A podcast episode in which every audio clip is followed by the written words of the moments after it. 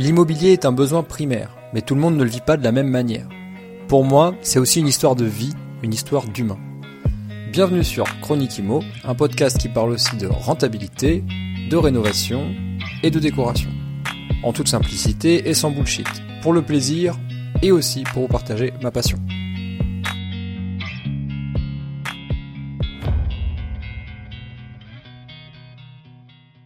J'ai fréquenté des, des, gens qui vont vraiment pas bien hein, quotidiennement et je continue de le faire aujourd'hui. Du coup, déjà, on a plus conscience de la chance qu'on a avec ou sans immobilier. Un petit stage parfois en service de cancérologie ferait pas de mal pour remettre les pendules à l'heure, je pense. Quand on voit la difficulté euh, que des mecs comme euh, François Pinault, euh, comme la famille Hermès, comme la famille Mullier ou comme la famille Arnaud ont à transmettre l'entreprise à leurs enfants, parce que c'est une énorme charge, c'est des compétences qui sont énormes et une énorme responsabilité. Bah, moi, je préfère entre guillemets transmettre à mes enfants la passion de l'investissement au sens large et une SCI bien remplie. Quoi. trois basiques d'un entrepreneur, c'est les trois basiques d'un sportif de haut niveau sport, alimentation, sommeil. Et grosso modo, une fois que tu as ça, pour moi déjà, tu es déjà dans une meilleure forme que beaucoup beaucoup de personnes. Je sais pas si tu vois, juste derrière moi, j'ai des dizaines et des dizaines de livres. Ces, ces livres-là, ils sont accessibles à tout le monde. Euh, je pense que des milliers de personnes les ont lus. Et pour le coup, l'immobilier, il n'y a rien à inventer. C'est les mêmes mécanismes qui sont présents depuis des dizaines, voire des centaines d'années aujourd'hui, et qui, ont fait certains patrimoines immobiliers aujourd'hui qui sont colossaux. Et je pense qu'il ne faut pas chercher à dire, ouais, mais il y a sûrement un truc que j'ai pas compris. Donc je vais continuer de creuser, de poser des questions, de masturber un petit peu sur YouTube, tout ça, parce que je me dis que j'ai pas encore trouvé ce fameux truc. Et moi, c'est pas ça qui m'intéresse. Moi, ce qui m'intéresse, c'est de faire du 10, grosso modo, mais de faire du 10 pas une fois, deux fois, trois fois, de faire du 10 10 fois, 20 fois, 30 fois, sur un immeuble de 10 lots, de 15 lots, de 20 lots, de 25 lots, et, et de pouvoir agglomérer du patrimoine petit à petit. Et dans une éducation générale sociétale, on dit, oh là là, faut surtout pas que ce soit dur. Bien sûr que si. Parce que c'est quand c'est dur qu'on passe d'une route départementale à une autoroute le plus rapidement possible. Sinon, un sportif de haut niveau, il est jamais champion olympique. C'est impossible. C'est qu'une question de raisonnement et de création de connexions synaptiques. Et le cerveau humain, là où il crée le plus de connexions, que ce soit pour acheter un bien immobilier, que ce soit pour sélectionner une action sur les marchés financiers, que ce soit pour faire des maths, que ce soit pour faire des études, ou tout simplement pour trouver l'homme et la femme de sa vie sans stresser toute la nuit en disant oh, j'espère qu'il va pas me tromper, le sentiment de jalousie, la meilleure façon de s'adapter à tout ça, c'est le stress. Ah bah il travaille pas bien à l'école. Ah oui mais son enseignant est vraiment mauvais.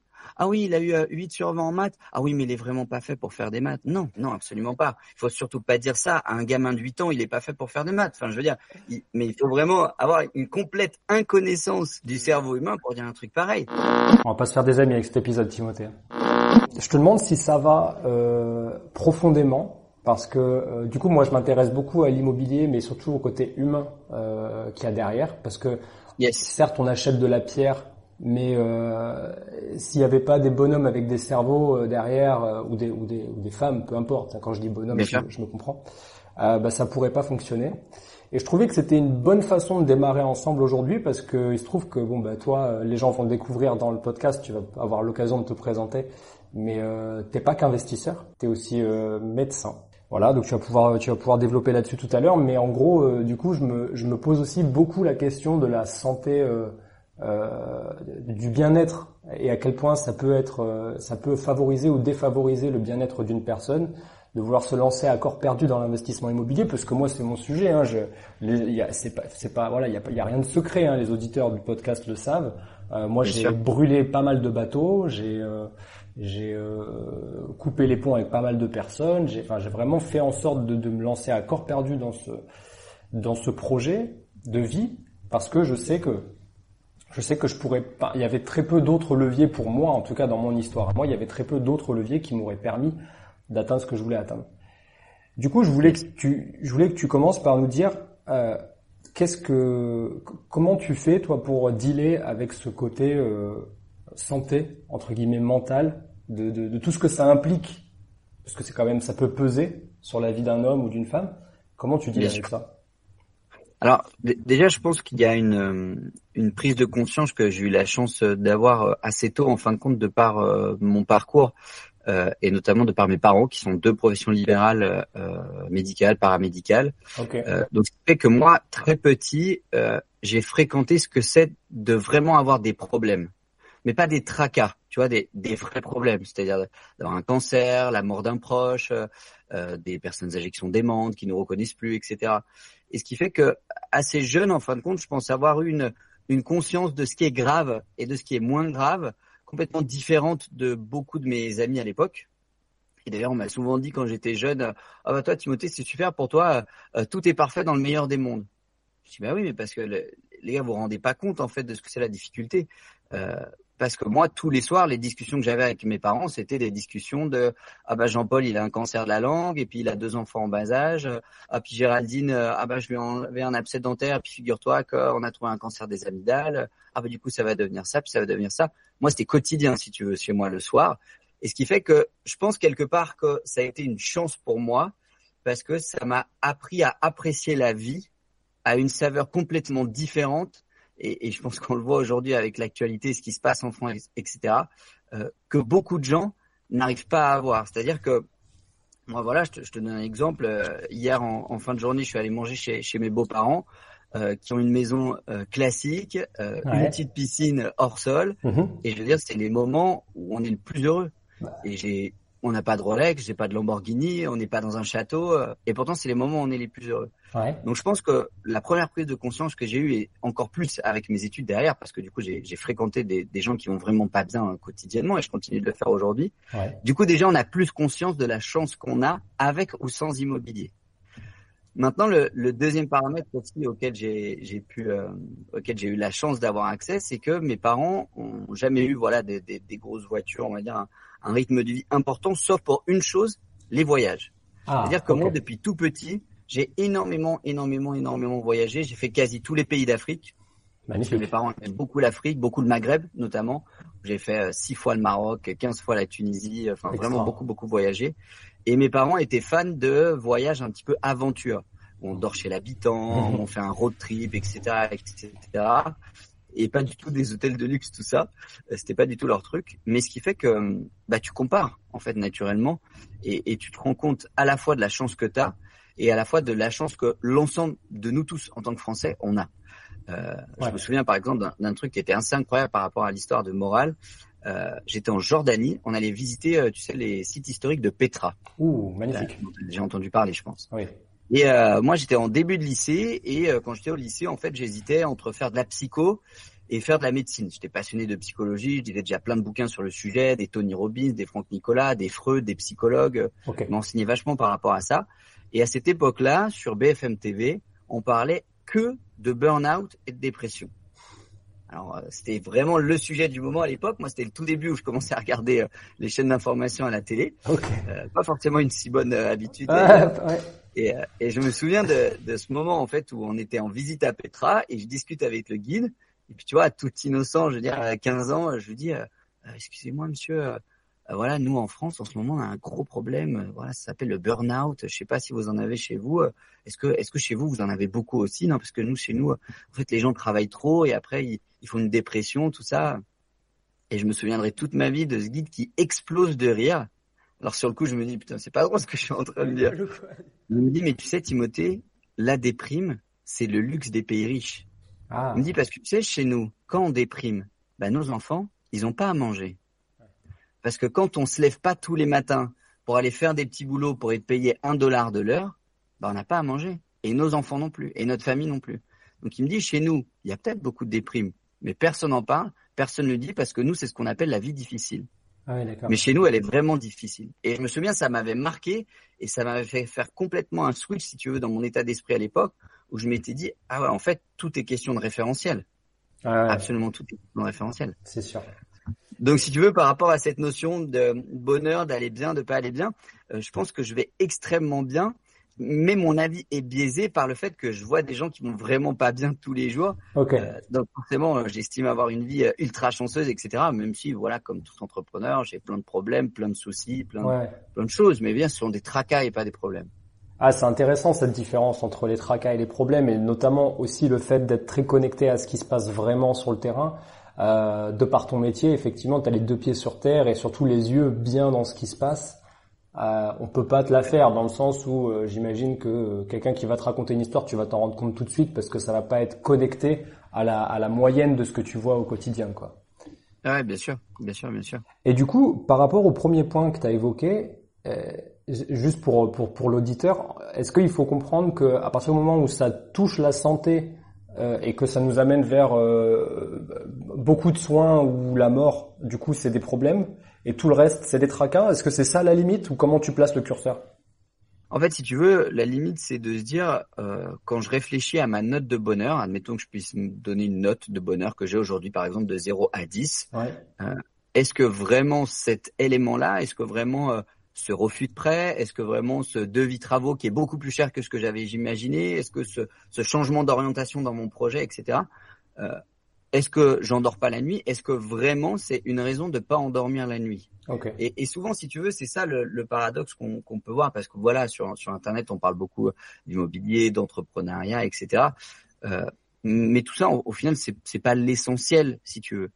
Et moi, je pense que les, les trois basiques d'un entrepreneur, c'est les trois basiques d'un sportif de haut niveau, sport, alimentation, sommeil.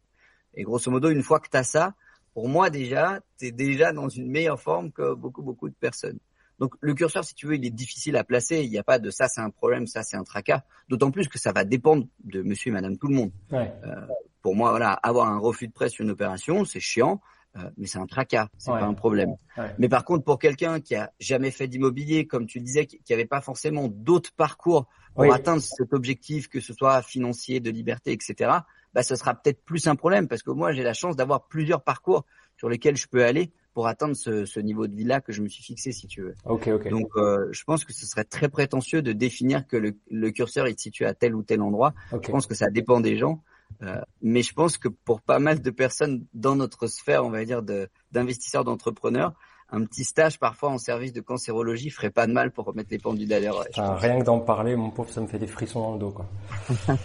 Euh, je me rends compte que ça fait quasiment, euh, quasiment 10 minutes qu'on discute et l'auditeur euh, ne sait pas qui tu es. Euh, Yes. On a juste dit ton prénom et on sait que tu es par déduction médecin et, et investisseur. Comment tu te présentes en soirée, Timothée? Alors ça dépend de quelle soirée déjà, évidemment, parce qu'en médecine on a l'habitude de faire des soirées où on se présente pas en général. J'imagine. on peut à l'apéro, mais on va dire que dans une soirée classique, en général, je me présente euh, en fonction de, du contexte. Si je suis dans une soirée où c'est une soirée de, j'en sais rien, d'un laboratoire d'analyse médicale ou un truc comme ça, bah, je me présente plutôt sous la casquette d'interne en médecine générale. Euh, si c'est plutôt dans une soirée euh, business, entrepreneuriat, tout ça, plutôt sous la casquette de l'investisseur, même si les deux pour moi sont une seule et même vie et au final un seul et même euh, contexte global parce que tu vois là je suis avec toi ce matin euh, je viens je prends mes consultations à 14 heures tout à l'heure entre midi et deux j'ai rendez-vous avec une banque Hmm. et, et c'est une seule et même vie en fin de compte. Ouais. Et donc on va dire que j'ai trois trois occupations principales dans la vie. La première c'est que bah, déjà je suis euh, Timothée Moiroux et bientôt papa. Ah, Euh, j'ai déjà ma vie de famille qui est, qui est super importante pour moi et avec laquelle je passe beaucoup de temps. Oui, avec mes parents, avec les parents de ma compagne, avec mes amis. Magnifique. Euh, c'est la première chose. La deuxième chose, bah, du coup, je suis interne en médecine générale. Oui. Euh, donc bientôt maintenant en fin de septième année de, de, de médecine, d'études de santé, D'accord. euh, sur neuf au total pour avoir fini le cursus. Donc je suis bientôt à la fin. Et troisième caquette, casquette, je dirige un, un fonds d'investissement immobilier qui est familial, euh, que j'ai monté avec mon papa. Mhm. Euh, et aujourd'hui, on totalise un petit peu plus de 120, 100 biens immobiliers. Euh, on arrive quasi à 120 avec les acquisitions qui sont en cours, qui sont pas encore livrées mais qui sont en cours. Euh, et donc tout est géré euh, en interne par une structure euh, qui est qui est celle que je dirige. Et je sais pas, est-ce que tu as dit ton âge ou pas? J'ai bientôt 25 ans. J'ai 25 ans dans quelques jours. Ok, ça fait. euh, je me je me permets de poser la question, ça donne des métriques pour pour pour poser quelques références, c'est intéressant. Euh, Bien sûr. Ok. Et tu disais que tu avais commencé l'immobilier là, il y a il y a du coup il y a six ans? Ouais, c'est ça. J'ai j'ai commencé en fait à mes à mes 18 ans, entre mes 18 et 19 ans, de manière assez basique en fait. euh, Mes parents, euh, euh, il y a très longtemps, avaient fait un programme de défiscalisation. Euh, et moi, à l'époque, je m'intéressais beaucoup à l'immobilier. Et en fait, naturellement, ils ont mis en vente. euh, C'était un petit immeuble de rapport. Ouais. Moi, j'habite en province, hein, donc euh, les prix sont très. On est à 1000 euros du mètre carré, donc c'était un immeuble de trois appartements Ouais. euh, que j'ai acheté pour 220 000 euros. Mhm. Euh, donc tu vois quelque chose de, on va dire, d'accessible pour un couple qui investit, euh, qui gagne 2000 euros par mois chacun. Euh, et en fait, quand mes parents ont mis en vente, je me suis proposé de leur acheter. Enfin, c'est eux qui m'ont proposé de racheter parce qu'ils n'avaient pas beaucoup de touches. Euh, et ça a été mon, ma première opération en fait, mon premier. Ah, tu veux. comme ça. Est-ce que quand tu parles de défiscalisation, tu veux dire qu'ils avaient fait un déficit foncier et que du coup toi tu re... Non, une loi Pinel. Ah ok, un Pinel, ok. Et donc ils arrivaient au bout du du de, du, ça, du programme de défisque. Ok, ok. ils arrivaient au bout de programme de défisque, ils divorçaient. Euh, donc la configuration faisait qu'ils pouvaient pas garder euh, ces, ces, trois ces trois appartements. Et puis mes parents, moi, sont pas forcément investisseurs invétérés. Ouais. surtout surtout ma maman, qui est beaucoup plus du genre, on va dire, à accumuler des sous sur un livret A ou une assurance vie à 3% que d'investir dans la pierre. Mm-hmm. donc du coup, c'était pas, ils étaient pas du tout dans cette démarche de garder, de capitaliser, de faire du cash flow, tout ça. Ils savaient pas du tout ce que c'était. Euh, et moi, pour le coup, à l'époque, donc j'étais en fin de première année de médecine, j'avais monté ma première entreprise euh, qui était un cabinet de thérapie où je bossais tous les samedis et tous les dimanches. Donc, ce qui fait que j'avais déjà des revenus assez confortables à l'époque. Et c'est ce qui m'a permis derrière de, bah, de, faire mon crédit voilà à 110% euh, à l'époque, donc 220 000 euros et j'avais 20 000 euros de frais supplémentaires, donc 240 000 au total. Mmh. Bon, ça a été un des investissements les moins bons que j'ai fait de toute ma vie, je crois. Mais euh, à l'époque, voilà, ça rendait bien service à mes parents. Moi, ça me permettait de pas être en territoire inconnu euh, parce que bah, j'achetais quelque chose. Derrière, je savais que c'était loué, tout ça, parce que j'avais l'historique. Ah. Euh, et ça m'a mis le pied à l'étrier pour toutes ces premières démarches de dossier bancaire, les frais de notaire, le compromis, euh, des choses que je connaissais pas euh, à l'époque. Magnifique. Et donc du coup, tu, tu dis bon, t'es à peu, donc t'es à la tête de 120, 120 lots à peu près. T'es, t'es, comment on appelle ça, t'es médecin généraliste. J'allais dire en, en, anglais, en anglais on dit GP. Euh, mais c'était quoi la, la, la, genèse de Timothée avant le premier immeuble, avant le, le, le, peut-être le, déclic, peut-être même avant la première année de, de, de médecine, qui est euh, surtout la plus dure. Donc je me demande même comment tu as fait pour séparer ça dans ton cerveau, pour te dire ok, il y a peut-être ça aussi comme opportunité. Je me, je me pose la question, c'est quoi la genèse de Timothée en fait? Alors si on remonte à la base de la base de la base, euh, donc moi je viens d'une famille euh, très pas catholique, mais avec une, un système d'éducation très catholique, dans le sens où euh, euh mes parents étaient très exigeants, euh, très durs même, euh, que ce soit à la fois sur le comportement à l'école, mais notamment sur les résultats. moi, je me souviens de fois où mon papa prenait rendez-vous avec les professeurs en demandant, ben voilà, je voudrais savoir mon fils, il est classé combien dans la classe? Ah ouais. tu vois, au début de collège. Mais non. Et mon professeur principal disait, monsieur, il n'y a, a, pas de classement, on est en sixième. oui, non, mais vous, vous savez qui a la meilleure moyenne? Bah oui ben, je voudrais savoir quelle est la, la, moyenne de mon fils et comparer par rapport à la meilleure moyenne. Ah ouais. Ah, votre fils est quatrième. Ah, ah oui, c'est pas terrible. Ah, c'est quand même bien, monsieur. Votre fils est quatrième. Ah, mais vous savez, quatrième dans la vie, c'est pas terrible. Et moi, si tu veux, voilà, c'est le, le, genre d'éducation que j'ai reçu, assez strict. Euh, où si j'avais pas des bonnes notes à l'école, bah, j'allais pas au sport, euh, j'allais pas voir mes amis. Euh, donc c'était assez dur par rapport à ça. Ah ouais, la conséquence, c'était une punition du coup. La conséquence, c'était une punition. Ouais. Moi, quand j'étais jeune, je, faisais beaucoup, beaucoup de sport. J'ai fait énormément de danse, notamment de danse hip-hop. Génial. Euh, où par la suite, je suis devenu même danseur euh, semi-professionnel dans une compagnie à l'âge de mes, de mes 14 ans pour mon projet, premier projet semi-pro. Donc, ce qui fait que je faisais, euh, je crois, 15 heures de danse par semaine. Wow. Et la punition ouais, de mes parents quand j'étais pas dans les trois premiers de la classe et ils demandaient le, le classement à chacun de mes professeurs, c'était que j'avais pas le droit d'aller à la danse simplement. Ok. Et comme c'était le truc que je préférais faire dans la vie, bah du coup je me forçais et je faisais en sorte d'être dans les trois premiers, euh, en sixième, en cinquième, en quatrième, en troisième, en seconde, en première, en terminale. Wow. Euh, donc. Euh, et tu considères maintenant avec le avec le recul, tu considères que c'est déjà est-ce que ça se juge? Et est-ce que si ça se juge, est-ce que tu considères que ça, tu, tu, juges ça positivement ou négativement ce, ce comportement alors, euh, juger non, parce qu'aujourd'hui, je suis, je suis, plutôt content entre guillemets du cerveau que ça m'a forgé, mmh. euh, et je pense qu'on est vraiment. Enfin, moi, je suis très partisan de cette théorie que quand on est enfant, on se construit vis-à-vis de l'environnement qui est autour de nous. Ouais. Et pour le coup, je suis plutôt satisfait, voilà, du, du cerveau que j'ai aujourd'hui, des capacités que j'ai aujourd'hui. Donc quelque part, même s'il y a eu des moments où c'était pas du tout agréable à l'époque, bah au final, si tu veux, je suis mitigé dans le fait où euh, est-ce que c'était une bonne chose, une mauvaise chose? Je sais même pas si le bien et le mal ça existe. En tout cas, ça a été une méthode Bien qui a apporté un résultat et qui le résultat est satisfaisant pour mes parents. Euh, ce qui ce qui faisait vraiment très peur à mes parents, c'est que eux venaient de deux familles qui avaient pas de sous. Mmh. Euh, mes parents ont fait des études où ils ont euh, mangé des patates pendant plusieurs mois pendant leurs études parce qu'ils n'avaient pas d'argent mmh. et ils ont réussi à devenir deux professions libérales, à faire des études supérieures, tout ça. Et ils en étaient très fiers. Mmh. Et ils avaient très très très peur que leurs enfants ne puissent pas avoir le même mode de vie que eux ont eu. Mmh. Le mode de vie, voilà, où on voyage, on fait pas mal de choses et tout. On habite dans une maison euh, à la campagne avec du terrain, on a un trampoline. Enfin, tu vois un petit peu le cliché de la classe moyenne supérieure, on va dire, euh, qui vient plutôt d'une classe, on va dire, défavorisée, ouais. et qui a tellement entre guillemets est tellement fier d'être de s'être extirpé de sa condition sociale que du coup ils en deviennent très très très exigeants avec les enfants parce qu'il faut que les enfants fassent encore mieux. Ouais. Il faut à minima qu'ils puissent faire aussi bien. Mais moi, je, je, vais prendre position. Euh, je vais prendre position par rapport à ça parce que j'aime bien ta façon de l'expliquer. Tu as, as, utilisé le mot forger. Et, euh, et, et c'est un mot qui est important. Euh, c'est un, un, verbe qui est bien choisi. En fait, euh, euh les, enfants, euh, ils ont, ils en ont pas conscience de toute façon. À, à cet âge-là, ils en ont pas conscience. Je pense qu'il faut arrêter de les abétifier et de, de, de faire de des chewing-gums parce que moi, je le vois au quotidien. Tu vois, j'ai deux petits frères, je vois les enfants, je voyage beaucoup, j'ai la chance de vivre entre deux pays, etc. Deux cultures. On, on dit qu'on est cousins entre les Français et les Italiens, mais c'est deux cultures qui sont bien différentes Ouais. Et on n'éduque pas du tout les enfants de la même manière. Et moi, je peux le dire, je trouve que les enfants de cette nouvelle génération, et je suis désolé à toi, auditeur, si tu as des enfants ou si t'es pas d'accord avec ça, mais moi, je le pense sincèrement, je trouve qu'il faut arrêter de faire de ces enfants des chewing-gums, des gens qui s'adaptent à tout, machin truc et tout. Non. Il faut faire d'eux des gens forts. Il faut utiliser ce mot plus souvent. Forger, c'est important. Il faut faire d'eux des gens euh, préparés. Et je pense que c'est ça que ça a fait, toi. Ça t'a préparé. C'est-à-dire que ça t'a, ça a peut-être pas été agréable sur le court terme, mais tes parents, c'est des, c'est des gens qui voient sur le long terme.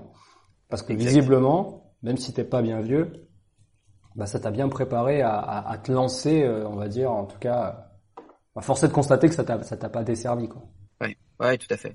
Mais, si tu veux, le, bon, mon éducation était quand même assez drivée euh, plus par mon papa que ma maman qui suivait. Ouais. Euh, je pense comme beaucoup de systèmes de couple euh, encore aujourd'hui, malgré le fait que euh, qu'on est à fond dans le féminisme, etc. Il y a quand même toujours, ouais. entre guillemets, moi, dans, dans, tous les couples que je vois en consultation, une fonction différente au sein de l'éducation des enfants. Euh, oui. Et moi, mon papa est un grand partisan de on progresse quand on a les deux pieds dans la merde. Mmh. Donc du coup, en fait, si tu veux, la ligne directrice qui m'a donnée, dont j'avais pas du tout conscience à l'époque, c'était de le plus possible me, me, faire sortir de ma zone de confort. Et c'était volontaire de sa part, en disant c'est quand ça va être inconfortable que du coup il va réfléchir, il va utiliser son cerveau correctement et il va trouver une solution pour que ça devienne confortable. Okay. Et, et, moi, je suis persuadé de ça. Et, et si tu veux, quand je vois la, la situation actuelle aujourd'hui, bon, on va, on va pas déblatérer sur l'actualité, mm. euh, mais et c'est et c'est une des raisons pour lesquelles je fais de l'immobilier et une des raisons pour lesquelles je, je souhaite faire de l'immobilier pour transmettre ce patrimoine à mes enfants. Mm. Euh, et c'est pas du tout pour qu'ils soient des gauches de riches privilégiés, qui puissent faire des vacances à 50 000 euros à Saint-Barth, etc. Pas du tout. C'est simplement que moi, je suis pas super serein sur la situation euh, de la France sur le moyen long terme. Euh, je sais pas ce qui va se passer. Mmh, mmh. Euh, je sais qu'on va dans une direction avec les deux pieds devant, mais je suis pas sûr que ce soit une bonne direction pour nos enfants, que ce soit tes, tes futurs enfants ou mes futurs enfants. Mmh. Et moi, je sais pas si demain, à, au vu du système, du contexte, de l'enseignement, de l'éducation nationale, des services publics, tout ça, je sais pas si mes enfants auront autant de chance que ce que moi j'ai eu. Ouais. Et, et je pense qu'une des manières de restaurer quelque part et de remettre des billes dans leur camp, bah, c'est non seulement de leur transmettre l'éducation qui me paraît bonne, ouais. mais en plus de ça, quand on commence dans la vie et qu'on peut avoir une petite dizaine d'appartements dans une SCI qui sont payés, bah voilà, on va pas se mentir, par les temps qui courent, la vie est plus simple. Ouais, on ouais, peut payer ses études, on peut payer son permis, on peut payer sa voiture, on peut payer euh, son opération si on doit se faire opérer dans une clinique et qu'il y a 3000 euros d'honoraires. Et je veux dire, il y a pas mal de gens qui vont dire, ah non, les enfants, faut qu'ils galèrent, etc. Non, enfin, moi, à, à titre personnel, hein, j'ai aucun de mes amis qui a appris quoi que ce soit en étant caissier à Carrefour ou en euh, faisant cuire des frites à McDo. Tu vois ce que je veux dire? Donc, euh, moi, ma vision, c'est celle-ci, et c'est notamment pour ça que je fais de l'immobilier, parce que l'immobilier, c'est un vecteur de patrimoine qui peut se transmettre assez facilement en minimisant l'imposition, ouais. euh, chose qui n'est pas le cas pour plein d'autres choses, et notamment parce que c'est un revenu passif. Ouais, c'est ouais. beaucoup plus facile de transmettre l'envie d'investir, ou en tout cas la compréhension de pourquoi est-ce que chaque personne aujourd'hui doit investir. Quand on voit l'état des retraites, etc., on se rend bien compte qu'au fur et à mesure que le temps va avancer, il va falloir que les gens construisent leur retraite par eux-mêmes. Ouais. Et pour moi, c'est beaucoup plus facile de le faire avec l'immobilier qu'en euh, léguant une boîte, par exemple. Ouais, Quand on ouais, voit je la difficulté euh, que des mecs comme euh, François Pinault, euh, comme la famille Hermès, comme la famille Mullier ou comme la famille Arnaud ont à transmettre l'entreprise à leurs enfants, parce que c'est une énorme charge, c'est des compétences qui sont énormes et une énorme responsabilité. Hum. Bah, moi, je préfère entre guillemets transmettre à mes enfants la passion de l'investissement au sens large et une SCI bien remplie, quoi. Mais c'est un no-brainer. Hein. Enfin, pour moi, ça se discute même pas. C'est, euh, c'est, euh... enfin, je veux dire, c'est. Au bout de quelques années, je pense, d'éducation financière, tu comprends très vite le mécanisme et les leviers. Mais ce que tu viens de dire est super intéressant par rapport aux familles, notamment aux grandes familles françaises.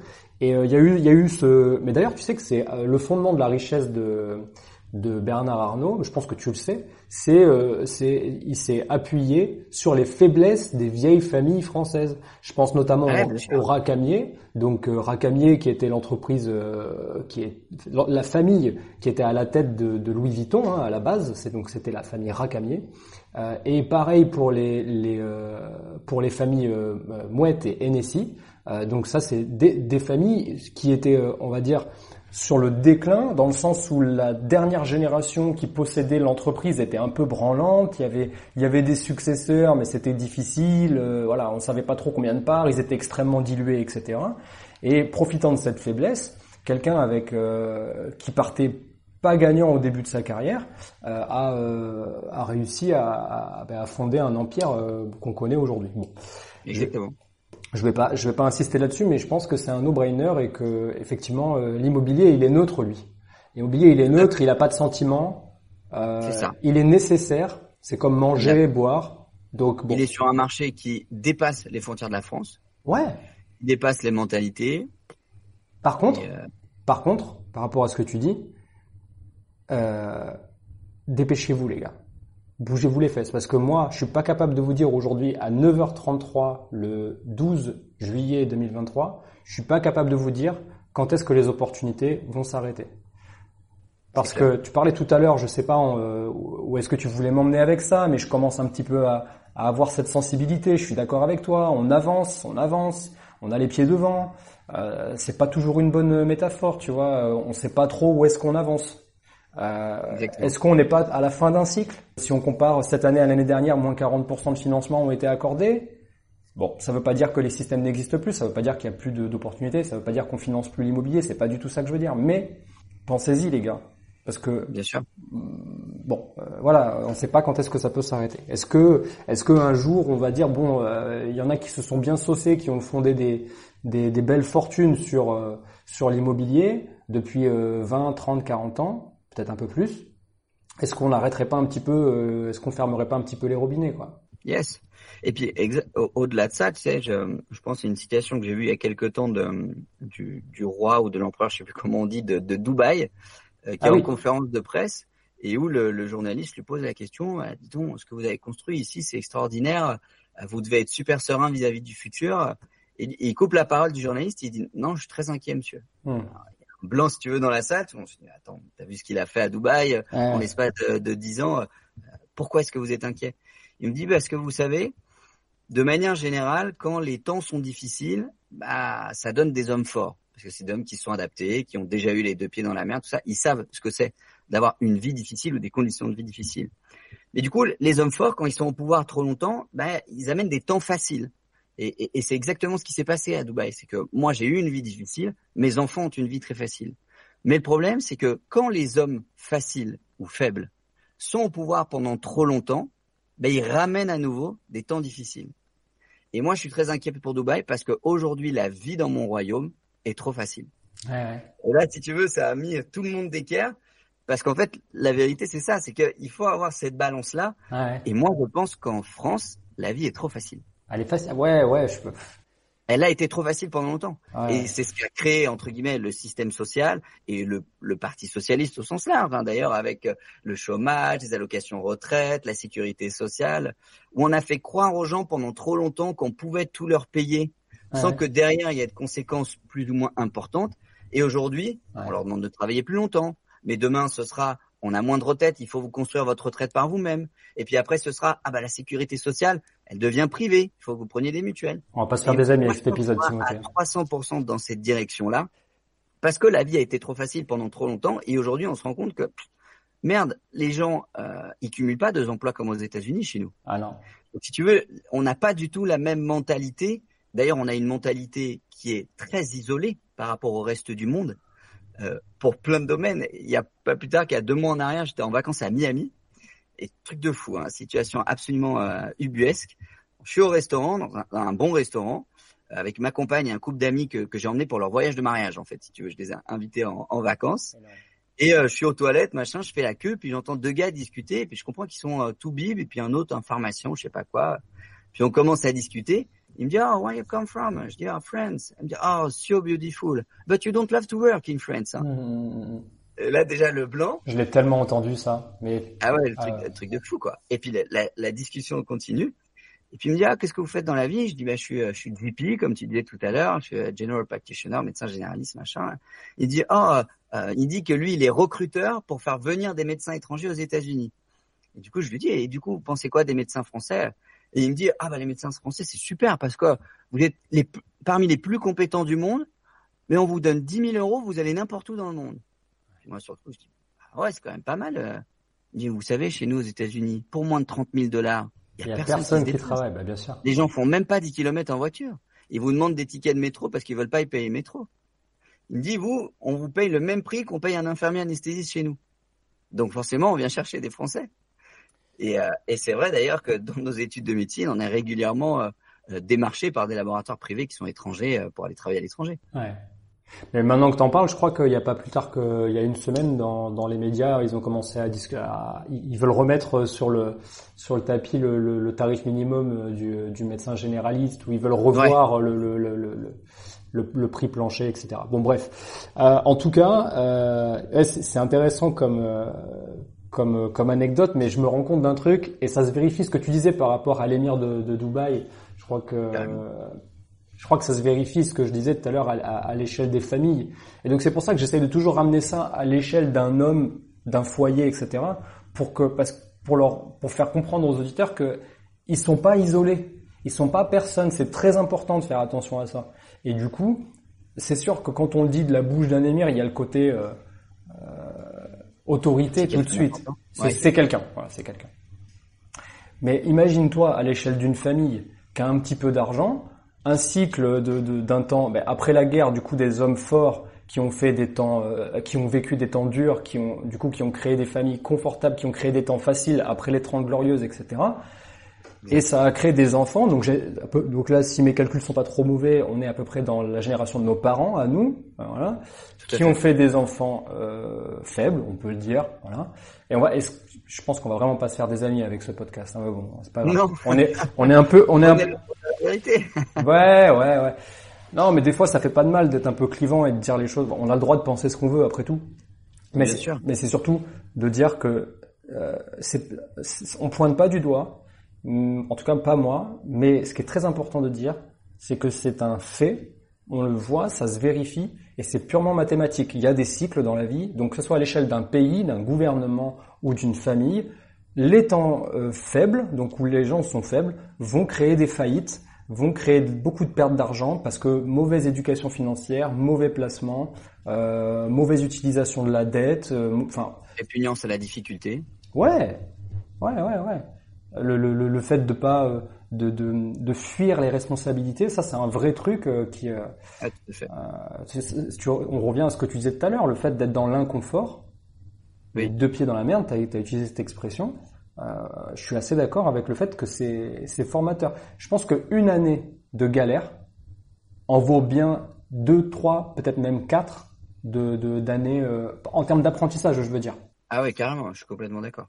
Et, de toute façon, je vais te dire, c'est un fait qui est neurologique. Hein, le, je veux dire, le cerveau humain, comme le cerveau de tous les mammifères sur la planète, a des capacités d'adaptation qui sont multipliées par 10 quand il sécrète des hormones de danger. D'accord. Donc je veux dire, c'est c'est mé mécaniquement prouvé, c'est-à-dire que n'importe quelle personne, si tu veux qu'il s'adapte, il faut le mettre dans une zone d'inconfort où il va exprimer intérieurement et transmettre tout un tas de neurotransmetteurs dans le cerveau et un système hormonal de stress, notamment via l'adrénaline, etc. Parce que c'est ces hormones-là qui favorisent le plus l'adaptation du cerveau humain et la création de nouvelles connexions synaptiques. Ok, docteur. Aujourd'hui, si tu veux, on est beaucoup dans ce truc de ah bah il travaille pas bien à l'école. Ah oui, mais son enseignant est vraiment mauvais. Ah oui, il a eu 8 sur 20 en maths. Ah oui, mais il est vraiment pas fait pour faire des maths. Non. Ouais. Non, absolument pas. Il faut surtout pas dire ça à un gamin de 8 ans, il est pas fait pour faire des maths. Enfin, je veux dire, mais il faut vraiment avoir une complète inconnaissance du cerveau humain pour dire un truc pareil. C'est le meilleur moyen de programmer dans son dans son cerveau loi de l'attraction. Tu ne seras jamais bon en maths parce que quand tu étais petit, on a vu que tu avais une déficience en maths. Ouais. Non, n'importe quoi. La... Oui, certes, il y a des génies en maths, mais il y a une déficience sur le plan des mathématiques. Ça n'existe pas. C'est qu'une question de raisonnement et de création de connexions synaptiques. Et le cerveau humain, là où il crée le plus de connexions, que ce soit pour acheter un bien immobilier, que ce soit pour sélectionner une action sur les marchés financiers, que ce soit pour faire des maths, que ce soit pour faire des études, ou tout simplement pour trouver l'homme et la femme de sa vie sans stresser toute la nuit en disant oh, j'espère qu'il va pas me tromper, le sentiment de jalousie. La meilleure façon de s'adapter à tout ça, c'est le stress. Eh ouais. Par contre, maintenant, le problème, c'est que nous, on a fait une aversion pour le stress en France. Et On Mmh. essaye de l'enlever de tous les cursus, de toutes les éducations, de toutes les situations. Et après, on dit, ah ben, on comprend pas, au classement scolaire international, à une époque, on était dans le top 10, maintenant, on n'est même pas dans les 30 premiers. D'accord. C'est normal. C'est normal. Il suffit d'aller voyager aux États-Unis, il suffit d'aller au Canada, il suffit d'aller en Chine, dans les pays asiatiques, Hmm. et on va tout de suite comprendre que dans le champ de- des sportifs de haut niveau, on n'est pas du tout dans les bons critères de sélection, quoi. On est complètement, pour moi, hein, on est complètement à côté de la plaque sur ce sur ce domaine-là, et on passe à côté d'un principe neurologique qui est des plus connus au monde. Mais c'est, c'est, il y a un, je pense que les gens se rendent pas compte de la faille dans laquelle les enfants s'engouffrent très facilement. euh, euh, le, le, le, le cerveau, c'est vraiment une éponge à cet âge-là et tu lui fais faire un peu ce que tu, enfin, c'est de la programmation neurolinguistique, mais à mauvais escient en fait. Tout à fait. Et, et, et, et, euh, et les enfants, ils vont adorer se foutre dans la faille, quoi. Ils vont Bien sûr. adorer. Et il faut, faut bien savoir que le cerveau humain, le moins il fait d'efforts, le mieux il se porte. Ah ouais. Ça, ça crée un, peut-être un, un, je sais pas. Bien sûr. En fait, il faut imaginer que si tu veux, dans ton cerveau, c'est un peu comme, euh, imagine une carte autoroutière. Ouais. Ce que tu as l'habitude de faire, c'est une autoroute. Ouais. C'est là où tu peux rouler à 130, même pas besoin de regarder les rétros, ça va tout droit, c'est nickel. C'est le cas pour toi, pour moi, aujourd'hui, pour acheter un bien immobilier. Ouais. Parce que on en a tellement acheté, on a tellement poncé le sujet, que bah voilà, le truc du compromis, d'aller chez notaire, le dossier bancaire, c'est une autoroute, ok? Et c'est normal pour quelqu'un qui ne l'a jamais fait que ce soit une route de campagne non balisée avec des nids de poules. Mmh. Mais à force de rouler dessus, le cerveau va le comprendre, il va le transformer en une départementale, puis ensuite une nationale, puis ensuite une deux fois deux voies, puis ensuite une deux fois quatre voies, puis un périphérique parisien. Et tout, tout fonctionne comme ça, si tu veux. Sauf qu'aujourd'hui, on est dans une situation et dans une éducation générale sociétale où on dit oh là là, faut surtout pas que ce soit dur. Bien sûr que si, parce que c'est quand c'est dur qu'on passe d'une route départementale à une autoroute le plus rapidement possible. Sinon, un sportif de haut niveau, il est jamais champion olympique. C'est impossible. Tu vois ce que je veux dire? C'est le cerveau humain fonctionne comme ça. Tu m'offres une parfaite transition, Timothée. Tu viens de parler de champion olympique, de sport. C'est c'est quelque chose que je voulais. euh, c'est une analogie que j'ai faite en, en, en, en bossant sur notre euh, sur notre euh, épisode du jour. J'ai été euh, regarder quelques-unes de tes vidéos. euh, enfin voilà, évidemment, j'ai préparé parce que j'avais envie de, de de passer sur certains sujets où j'ai l'impression que tu as un vrai, que t'as vraiment quelque chose d'important à dire là-dessus. Et, euh, et tu, tu vois, j'ai, tu l'as dit tout à l'heure, tu vas avoir 25 ans dans quelques jours. Euh, euh, tu as vraiment un, un parcours où euh, on a l'impression que tu as une détermination que, que la plupart des gens vont peut-être obtenir au bout de peut-être 5, 10 ans, peut-être même voire plus, parce que euh, la vie leur aura euh, amené des leçons sur leur chemin, où ils auront compris l'abnégation, la résilience, etc. Et on a l'impression presque que pour toi c'est facile. Tu sais que pour toi tu l'as eu très jeune, très vite, euh, que t'es, qu'on est, que personne ne peut te dévier de ton objectif, etc. Et, et je me suis dit tiens c'est un peu comme les athlètes euh, de haut niveau, mais les athlètes qui font, euh, tu sais, les, genre les marathoniens, genre les, ou les ceux qui font des Ironman. On sait qu'ils vont, ils vont en chier, ils vont souffrir, il va y avoir du sang, des larmes, de la sueur. Mais ces gens-là, ils seraient quand même très bons sur un sprint, dans le sens où ils ont les poumons d'un sprinter, mais ils peuvent faire des marathons. Et, et c'est ce que je me dis en fait en regardant l'état de ton patrimoine immobilier, parce que euh, bon, il y a une stratégie, il y a, il y a des leviers, il y a des choses évidemment, il y a des choses que toi tu sais que la plupart peut-être ne savent pas. Et du coup, je me dis, c'est comment tu as défini cette stratégie pour qu'on ait l'impression que c'est fluide pour toi? D'ailleurs, comment tu l'as défini cette stratégie Alors, ton, ton exemple est très bien choisi. C'est que je pense avoir compris assez tôt, en fin de compte, pour ce qui est de l'immobilier, que c'était pas un sprint, c'était un marathon. Ouais, Sauf que dans un sprint, on peaufine sa technique, on a son démarrage qui est ultra essentiel, et puis il faut courir d'une certaine façon, etc. Un marathonien, je pense qu'on peut regarder euh, 10 000 interviews de marathoniens très connus. La plupart vont dire, pour être un bon marathonien, il faut courir. Il faut Mhm. courir lundi, il faut courir mardi, il faut courir mercredi, il faut courir. Ouais. Parce que en courant, on développe de plus en plus de compétences, mais entre guillemets, il y a beaucoup moins de méthodes. Et d'ailleurs, les marathoniens ont des cycles, pour, pour suivre pas mal de, de marathoniens en médecine du sport, ils ont des cycles d'entraînement qui sont assez basiques, en fin de compte. Ils font un marathon tous les temps, un 10 km tous les temps, des séances de récupération. Je veux dire, il n'y a pas la technique d'un lanceur de javelot, par exemple. Ok, ok, d'accord. Et dans l'immobilier, en fait, souvent, ce qui va bloquer un, un, grand nombre de personnes, et je le vois sur, sur les réseaux sociaux, pas beaucoup de gens qui m'écrivent tous les jours, c'est qu'ils pensent qu'il y a un secret que moi j'ai et que eux ils n'ont pas. Ouais. Mais, mais ça c'est pas vrai en fait. Mm. je sais pas si tu vois, juste derrière moi, j'ai des dizaines et des dizaines de livres. Ouais. Ces livres-là, ils sont accessibles à tout le monde. Euh, je pense que des milliers de personnes les ont lus. Et pour le coup, l'immobilier, il n'y a rien à inventer c'est les mêmes mécanismes qui sont présents depuis des dizaines, voire des centaines d'années aujourd'hui, et qui, ont fait certains patrimoines immobiliers aujourd'hui qui sont colossaux. Et je pense qu'il faut pas chercher à dire ouais mais il y a sûrement un truc que j'ai pas compris.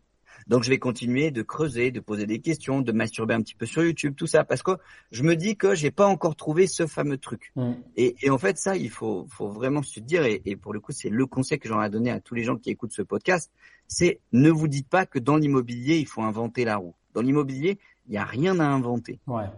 C'est, il y a des, des, centaines de milliers de personnes qui ont fait des, biens, des achats locatifs avant vous. Pareil pour des, des opérations d'achat-revente, pareil pour des gîtes, pareil pour de la location courte durée. Le système a déjà été éprouvé. Il suffit d'arriver à le mettre en place le plus efficacement et le plus rapidement possible. Et ce qui fait que, pour ma part, j'ai jamais cherché à avoir une opération immobilière à 20% de rentabilité. Ok. D'ailleurs, mon portefeuille aujourd'hui au global est à 11% brut. Donc, ce qui fait que pour euh, plus de 100 biens immobiliers, c'est pas mal parce que j'ai réussi à maintenir, on va dire, un bon rythme sur la durée. Mais je sais qu'il y a certains mecs qui vont dire, ah ouais, mais moi, avec euh, euh, ma maison sur pilotis ou je ne sais quoi, je suis à 25%. Ouais, bien sûr. Oui, une autre stratégie. mais moi, c'est pas ça qui m'intéresse. Moi, ce qui m'intéresse, c'est de faire du 10, grosso modo, mais de faire du 10 pas une fois, deux fois, trois fois, de faire du 10 10 fois, 20 fois, 30 fois sur un immeuble de 10 lots, de 15 lots, de 20 lots, de 25 lots et, de pouvoir agglomérer du patrimoine petit à petit.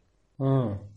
Et ouais, ok. Et donc du coup, tu, tu si je comprends bien, tu expliques qu'il faut avoir un état d'esprit donc de marathonien, répéter la même chose encore et encore, travailler son ses compétences, euh, affiner ses compétences pour pouvoir les répéter de manière peut-être plus rapide et du coup accumuler plus rapidement. Mais c'est de la mise en, en fait, tu veux dire que c'est de la mise en œuvre, c'est de la, de la, mise en pratique, c'est ça là que tu veux dire? C'est de la mise en pratique. Euh, je pense que si tu compares une formation destinée à l'immobilier, pour moi, allez, on va dire en 25 heures de contenu, tu as vraiment vu et entendu tout ce qu'il y avait à voir et à entendre par rapport à l'immobilier. Ouais. Demain, tu veux euh, devenir trader sur les marchés financiers. Là, je pense qu'il y a des centaines d'heures de connaissances à agglomérer pour faire partie du top 1% entre guillemets des traders dans le monde. Ouais, tu m'étonnes. Parce qu'il y a beaucoup plus de complexité, beaucoup plus de mécanique. Mais pour le coup, l'immobilier, et, c'est pour ça d'ailleurs que c'est le, le, placement préféré des Français et le placement le plus utilisé en France, c'est qu'en réalité, c'est assez simple. Il y a peu de calculs, il y a ta renta, il y a ton cash flow. Par contre, la seule chose qui est difficile avec l'immobilier pour moi, hein, et la seule difficulté, c'est que on peut pas appuyer sur un bouton pour le faire. C'est la première difficulté. Hmm. Par contre, on peut acheter du Bitcoin en appuyant sur un bouton derrière son ordinateur, dans son assis sur son canapé en pyjama avec son bol de cornflakes. Ça, c'est possible. C'est dramatique d'ailleurs pour, moi. En France, pas acheter pour pareil pour acheter une action Air Liquide. L'immobilier, malheureusement, il faut faire des visites, il faut se déplacer, il faut discuter avec les gens. C'est pour moi la première difficulté qui bloque un certain nombre de personnes. Et deuxièmement, c'est qu'on parle tout de suite de gros montants. Demain, tu peux partir en bourse avec 20 euros. Tu peux pas investir dans l'immobilier avec 20 euros, sauf euh, BRICS, etc., etc. Bien sûr, mais je veux dire, si tu veux faire un vrai projet immobilier à toi, tu vas parler de 40 000, de 50 000, de 60 000, de 100 000 euros. Et du coup, les montants peuvent faire peur. Et je pense que c'est le, le, deuxième aspect qui fait que les gens passent pas à l'action. D'accord, la peur. Effectivement, on est beaucoup drivé par nos peurs de toute façon. Et euh, je me faisais une réflexion. Tu as, dit un truc qu'on entend beaucoup, euh, que l'immobilier est le placement préféré des Français. Euh, mais juste avant, tu m'as montré à la caméra euh, ta petite bibliothèque, euh, qui, est, qui, est, une partie de ta bibliothèque qu'on peut voir à l'écran. mais combien sur, ce, sur, sur le pourcentage de Français qu'on pourrait considérer comme étant intéressés par l'immobilier, c'est-à-dire une grande majorité, j'imagine, combien ont, ont lu allez, 10 livres sur l'immobilier, tu vois? On ne sait pas, tu vois, on sait pas, mais à mon avis, très peu. Très peu, je pense. C'est fou quand on sait que ça coûte euh, peanuts et que et que c'est et, qu'il y a quelques ouvrages, pas pas besoin d'en avoir euh, autant que toi et moi, tu vois, c'est pas la question, mais euh, on s'en fout de qui a la plus grosse bibliothèque. Mais à mon avis, il y a des petites bases, des, des fondamentaux que tu peux trouver pour pas cher dans certains bouquins, quoi. Bien sûr, bien sûr, bien sûr. Mais ça rejoint ce qu'on disait avant, le, le côté un peu tout cuit, que euh, voilà, je vais, je vais prendre un service, je vais payer un livre, tout ça, et il me faut tout, qui soit tout bien construit, tout ça. Et enfin, moi, je sais que ça a jamais été le cas. Je veux dire, j'ai jamais fait un projet immobilier où ça a été tout lisse de A à Z. J'ai eu aucune galère, que ce soit avec la négo, que ce soit avec le compromis, que ce soit avec les financements, que ce soit avec les travaux derrière. Bien sûr. Il y a toujours des galères, et c'est justement pour ça que c'est la capacité d'adaptation qui va permettre d'aller au bout du projet. Des, tracas, tu veux dire Les tracas, ouais. ouais les tracas. Oui, les tracas pour prendre notre exemple du début. Euh, mais je pense que c'est un drame, hein, cette histoire de Bitcoin que tu peux acheter euh, dans en pyjama dans ton. Enfin, moi, je, je... c'est mon point de vue là-dessus. Je trouve que c'est dramatique. C'est ça, ça, ça aide pas du tout à. Tu sais, c'est un peu comme l'exemple des enfants tout à l'heure. Ça aide pas, ça aide pas. Ça c'est c'est le même pour moi. C'est ça envoie le même signal quoi. C'est facile, tu vas pouvoir faire de l'argent facile. Mais c'est le Bitcoin. Hein, je je dis rien. Hein, le, la crypto-monnaie, le Bitcoin, la dématérialisation peut-être de la finance etc. C'est certainement une bonne chose, certainement dans le, ça va certainement dans le bon sens de l'histoire. Mais le, le, ce qui est important, c'est l'accès en fait, c'est le chemin. Et, et, moi, l'accès à la facilité, ça a toujours été un truc qui m'a gonflé. Et je le comprenais pas quand j'étais plus jeune. J'avais souvent l'impression d'être jaloux et ça me faisait chier d'être jaloux. Même moi, je m'en voulais de voir des gens qui avaient accès à certaines choses. Et maintenant, je devrais pas le dire comme ça, mais ça me fait un peu du bien de voir que ces gens qui avaient accès facilement à quelque chose, en fait, n'en ont rien fait, n'en ont pas tiré parti et, et surtout n'ont pas euh, ressemé une fois qu'ils avaient récolté euh, ce qu'ils avaient euh, ramassé facilement. Je sais pas si, je, si tu vois ce que je veux dire, mais en gros, je, je trouve que la facilité, ça amène jamais de bonnes choses. Jamais. Ah, je suis complètement d'accord avec toi. Complètement d'accord avec toi. Euh, par rapport à ce que tu as construit on va dire par rapport à là d'où tu viens, euh, financièrement parlant, on va parler purement en monnaie là. Et, aujourd'hui, ton niveau de vie, la, qualité de vie, même si tu as dit tout à l'heure que tu aimais beaucoup les moments simples, dans le jardin, avec la, belle famille, etc. C'est quoi ton rapport à l'argent? Comment, qu'est-ce qu'il, combien il faut d'argent pour que tu sois heureux? Est-ce que ça se calcule en quantité? Est-ce que ça se calcule en moments Parle-nous de ton rapport à l'argent. Alors moi c'est c'est très très simple. Euh, je vis avec 2500 euh, euros par mois. Ok. Euh, parce que grosso modo c'est mon salaire d'interne plus les gardes supplémentaires que je vais faire. Ouais. Grosso modo ça fait entre 2000 et 2500 euros par mois. et il faut savoir que sur mon, mon, groupe immobilier et les différentes activités qui y sont reliées, ouais. donc sous forme, on abordera peut-être ça un peu plus tard, d'une holding chapeau qui a des, ses différentes filiales, tout ça avec des remontées de dividendes, mm -hmm. je me suis jamais versé un seul dividende ni un seul centime de salaire ouais. jusqu'à maintenant, durant les six dernières années. Euh, et euh, je réinvestis euh, 80, du coup 95, euh, 90% de ce que je gagne, tout simplement parce que moi j'ai pas fait de l'immobilier pour gagner plus d'argent. Ok. Alors je sais que c'est un peu un peu osé entre guillemets de, de dire ça, mais, mais, mais personnellement ça n'a pas été ma ma volonté parce que j'ai pas j'ai pas des grandes prétentions sur le plan matériel. Ok. Alors, j'aime le patrimoine, tout ça. En, ce moment, je suis en train de, je suis en train, je suis sur un achat d'un château pour faire ma résidence principale, tout ça avec un projet de gîte locatif, un peu bien-être, tout ça, on aime ça. On pour accueillir des gens en retraite, un peu spirituel, parce que c'est bien mon, bien mon délire, on va dire. Ok. Euh, mis à part ça, enfin, tu vois, j'ai une Apple Watch euh, qui, est, qui, est, bien rayée, euh, de, qui a 4 ans. Ma chemise, elle vient de Primark. Mon pantalon, il vient de Primark j'ai une vie plutôt standard, on va dire, par rapport à ça. Je roule en Peugeot, j'ai un appartement euh, plutôt classique, euh, et, et ça a jamais été ma volonté entre guillemets d'être dans l'opulence au-delà de, du bien-être, on va dire matériel. Euh, voilà tout ce qui est s'acheter des montres de marque, des grosses voitures, tout ça. Je trouve ça sympa, bien sûr, mais ça a jamais été mon ultra kiff, si tu veux. Et c'est ce qui fait que je pense l'immobilier a jamais été un moteur financier pour moi. Euh, mais par contre, financier dans le sens où, en tant qu'homme d'affaires ou femme d'affaires, ben, il faut s'étalonner sur une échelle de mesure. Comme disait Monsieur Tapi, qui, qui, est décédé, mais dont je suis un grand fan, mmh, mmh, mmh. Euh, un écrivain, quand il écrit un bouquin, euh, il espère qu'avec son bouquin, il va gagner un, prix Nobel, un scientifique, pardon. Il va gagner un prix Nobel. Un bouquin, ça va être un prix littéraire. Et eh ben, un chef d'entreprise, c'est en fonction de la quantité d'argent qu'il va gagner qu'on va dire s'il est très bon, s'il est moyen ou s'il est pas bon du tout.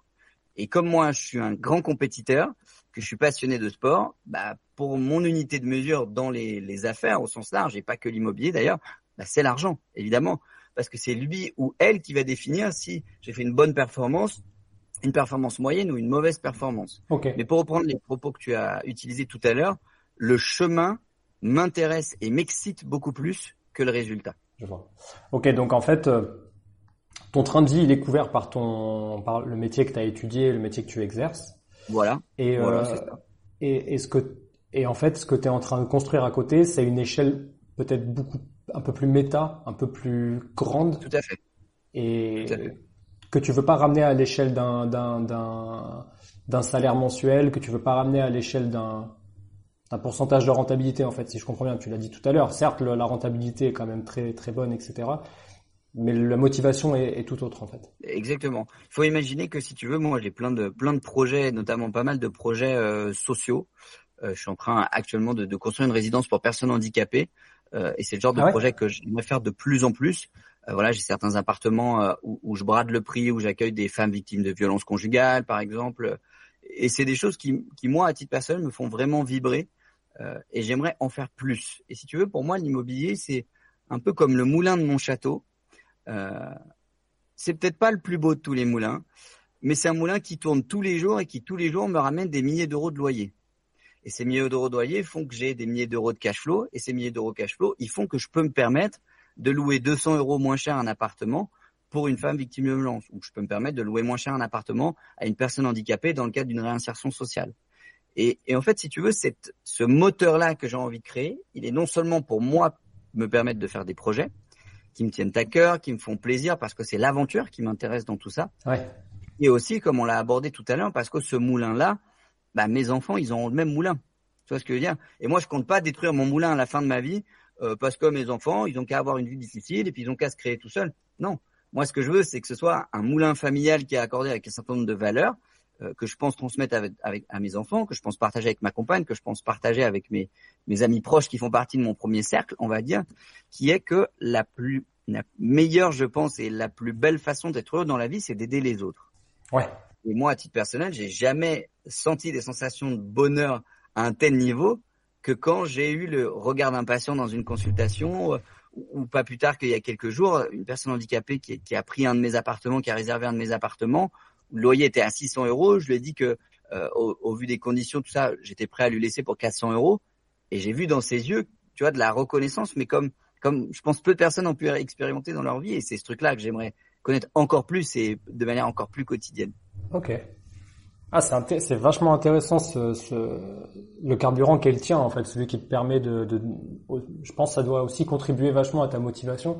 Mais c'est, à mon avis, c'est très psychologique ou en tout cas neurologique ce que ce dont tu parles ça doit t'envoyer tellement de, de, de... j'y connais rien en, en termes, etc. Mais ça doit t'envoyer tellement d'ondes positives dans le cerveau que c'est un, un, carburant euh, assez puissant à mon avis. Bah, C'est-à-dire que pour moi, il n'y a pas de carburant. Le carburant de faire les choses pour soi-même d'un point de vue égocentré entre guillemets. Ouais. C'est et, et, je, je, je connais plein de plein de gens et j'ai plein d'amis euh, qui ont réussi dans, dans le business, et voilà, qui gagnent 10 000, 15 000, 20 000, 30 000 euros par mois. Ouais. Mais ils utilisent tout pour eux, en fin de compte. Ok. Tu ce que je veux dire? Euh, tout est tout est utilisé pour acheter une plus grosse voiture, pour acheter une plus grosse maison parce que ça nourrit quelque part leur ego, pour acheter une, une plus jolie montre, etc. Ou parce qu'ils sont fans de monde, peu importe. Mais moi, je pense que le meilleur carburant qu'un homme peut trouver, c'est celui d'avoir une cause et un collectif derrière lui. Hmm. Parce que quand tu dois te lever le matin tu gagnes déjà 15 000, 20 000 balles par mois. Ouais, je vois, la motivation. Si tu es tout seul et que tu te dis, bon, je vais le faire parce que j'aimerais bien changer ma Rolex et prendre une Patek Philippe, bon, d'accord. Je suis pas persuadé qu'il y ait beaucoup d'hommes qui aient changé l'humanité qui se sont levés pour ce genre de raison. Par contre, quand tu trouves derrière, tu as 10 personnes, 20 personnes, 30 personnes, 40 personnes qui comptent sur toi parce que tu t'es engagé à faire tel projet dans telle association, dans tel truc, où tu as dit que tu allais apporter des fonds pour pouvoir créer ça ou faire ci, hmm bah là tu te lèves le matin, tu te dis putain, euh, il faut que je le fasse quoi. J'ai pas le choix. Et du coup, tu as une motivation qui est tout autre pour moi que quand tu te lèves uniquement pour ta petite personne. C'est intéressant. Je pense que euh, tout le monde ne va pas être d'accord avec toi. Euh, et, ah et, je pense qu'il y a un vrai truc qui n'est qui, qui n'est justement pas jugeable dans le sens où c'est euh, c'est un état d'esprit.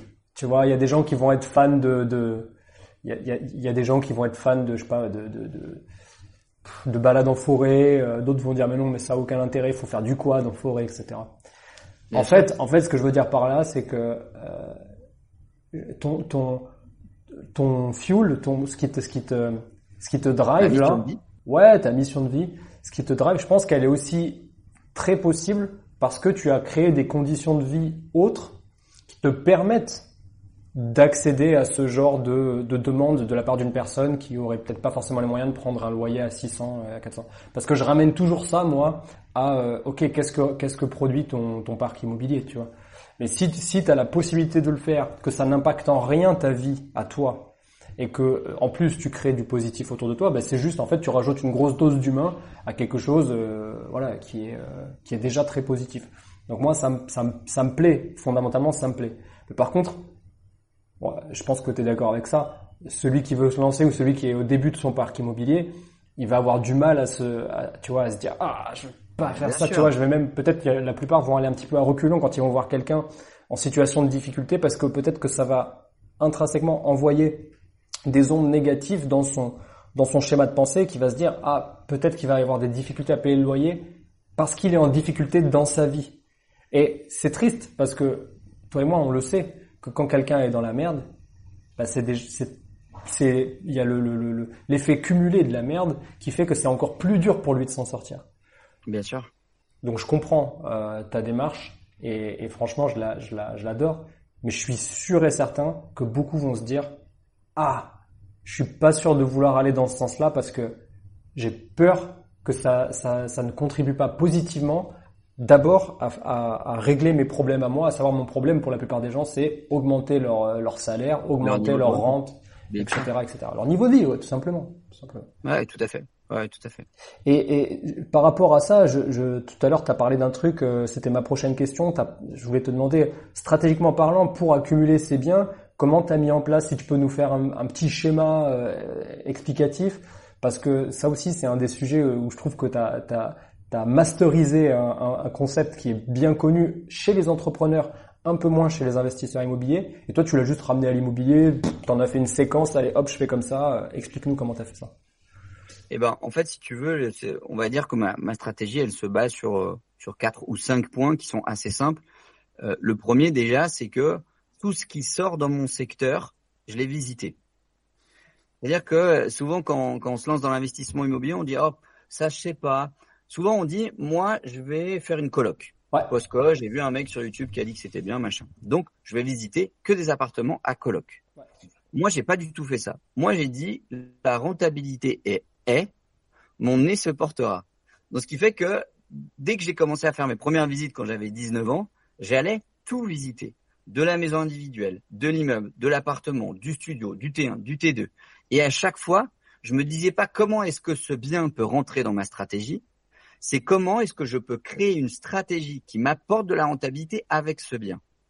Et il y a certains biens qui sont faits pour faire de la coloc. Il y en a qui sont faits pour faire de la résidence principale et donc de l'achat-revente. Il y en a qui sont faits pour faire du locatif. Il y en a qui sont faits pour faire du commercial.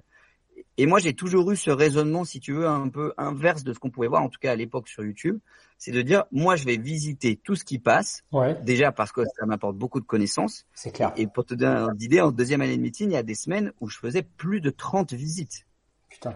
J'ai eu la chance pendant mes études de médecine, qui sont des études particulières, où on n'est pas obligé d'aller en cours. On peut faire énormément de choses sur polycopier et sur des bouquins. Les cours sont pas obligatoires. Okay. Les partiels le sont, bien sûr, mais pas les cours. Donc, ce qui fait que moi, par exemple, je faisais des visites de 9h le matin jusqu'à 16h, euh, des fois trois jours dans la semaine, et je bossais mes cours le soir jusqu'à minuit. Euh, et, et, mais je sais que tous les cursus peuvent pas faire ça. Ouais. Donc déjà, faire beaucoup de visites, beaucoup de visites, beaucoup de visites, de faire des offres, de tenter, de pas avoir peur d'être insolent. Moi, ça m'est arrivé de visiter des trucs à 200 000 et de faire une offre à 100 000. Et je veux dire, les gens s'en remettent, c'est pas irrespectueux, à condition que vous ayez justifié. L'idée, c'est pas de balancer une offre ouais, dans, la gueule de la personne en lui disant tiens, ton truc, t'en veux 200 000, moi je t'en donne 100 000 et c'est tout. Non, c'est à chaque fois d'argumenter et de justifier. Mm. Écoutez, moi je peux y aller pour 100 000 euros parce que je suis investisseur immobilier. J'ai besoin de tant de rentabilité pour être financé par une banque. Euh, ma rentabilité, je vais la trouver parce qu'il y a les fenêtres à faire, parce qu'il y a le sol, parce qu'il y a ça. Voici les devis que j'ai réalisés. Donc je tombe sur un prix de temps. Ouais. Tu vois ou parce que le prix du marché est temps. Enfin bref, de trouver l'argumentaire, mais de faire beaucoup, beaucoup d'offres. Et moi, j'ai fait beaucoup plus d'offres qui sont jamais allées jusqu'au bout que d'offres qui sont allées jusqu'au bout. Donc ça, c'est, je dirais, le, le, premier point. Le deuxième point, c'est que dans la vie de manière générale, euh, moi, je suis entre guillemets un marathonien dans le sens où d'aller faire le 20% de rentabilité, en général, non seulement ça va pas m'attirer, mais en plus, je vais avoir tendance à voir ça comme du danger. Ouais. 20% de rentabilité dans l'immobilier, il faut que je me méfie. Mais donc, ce qui fait que naturellement, je ne suis pas allé vers des biens où j'ai pas attendu d'avoir un bien qui m'apporte le 15% de rentabilité, le 20% de rentabilité, comme on peut voir certaines personnes sur Internet le, le clamer, on va dire, haut et fort. Moi, je sais que à 8%, je bats le S&P 500. Donc, je bats la croissance des 500 plus grandes entreprises aux États-Unis. Donc, ce qui fait que je fais mieux que la majorité des investisseurs dans le monde. Donc, ce qui fait que moi, je faisais mes calculs. Si avant négociation, je suis à plus de 8%, j'y vais, c'est bon. J'envoie l'offre, je le fais, etc. Si mon offre va pas au bout, tant pis, je réajuste mon prix, je propose autre chose. Est-ce que ça passe, ça passe pas? C'est pas grave. Visite suivante, offre suivante, et on passe à autre chose. Et ce qui fait que, bah oui, en termes d'immobilier, j'ai un portefeuille global qui est à 11% brut, ce qui va faire, on va dire, euh, charge euh, déduite, etc., peut-être du 9% net ou 8,5 net. Ouais. Mais 8,5 net, il faut avoir conscience que c'est mieux que 95% des investisseurs dans le monde. Ouais, ce que j'allais dire, 8,5 c'est ultra propre. Surtout, surtout, en fait, c'est une histoire de, de, de, quantité. C'est et puis une histoire de quantité. Et moi, mon objectif, si tu veux, c'était d'en accumuler beaucoup à 10% de rentabilité plutôt que d'en avoir 5 à 20%. Ouais, bien sûr. Parce que l'effet de masse fait que au final, quand tu vas voir une banque et que tu dis bah j'ai deux appartes à 20% de rentabilité, c'est moins bien pour ton dossier que de dire j'en ai 10 à 6%. C'est vrai. C'est vrai pour le scoring bancaire, ouais, c'est vrai en termes de scoring bancaire, d'expérience et de, de, posture que tu vas pouvoir avoir, je pense que c'est plus intéressant. Et aussi parce que, bah, voilà, même si l'immobilier, on apprend beaucoup de choses dans les livres, on apprend aussi beaucoup de choses, je pense, sur le terrain en faisant. Ouais. Et donc moi, chacun de mes premiers deals et même de tous mes deals aujourd'hui sont source d'apprentissage. Et je sais que plus j'en fais, plus je vais être bon. Et donc, je suis parti d'un 10%, on va dire, moyen de portefeuille sur les 10 premiers biens mais je sais que petit à petit, je vais m'améliorer parce que je vais faire des deals de plus en plus rentables. Mmh. Je vais mieux maîtriser mes travaux. Je vais avoir des, on va dire des prestataires, architectes, artisans, tout ça, qui vont être moins chers parce que je vais plus travailler avec eux, puis je vais mieux sélectionner ma, ma fourniture, etc., etc. Mmh.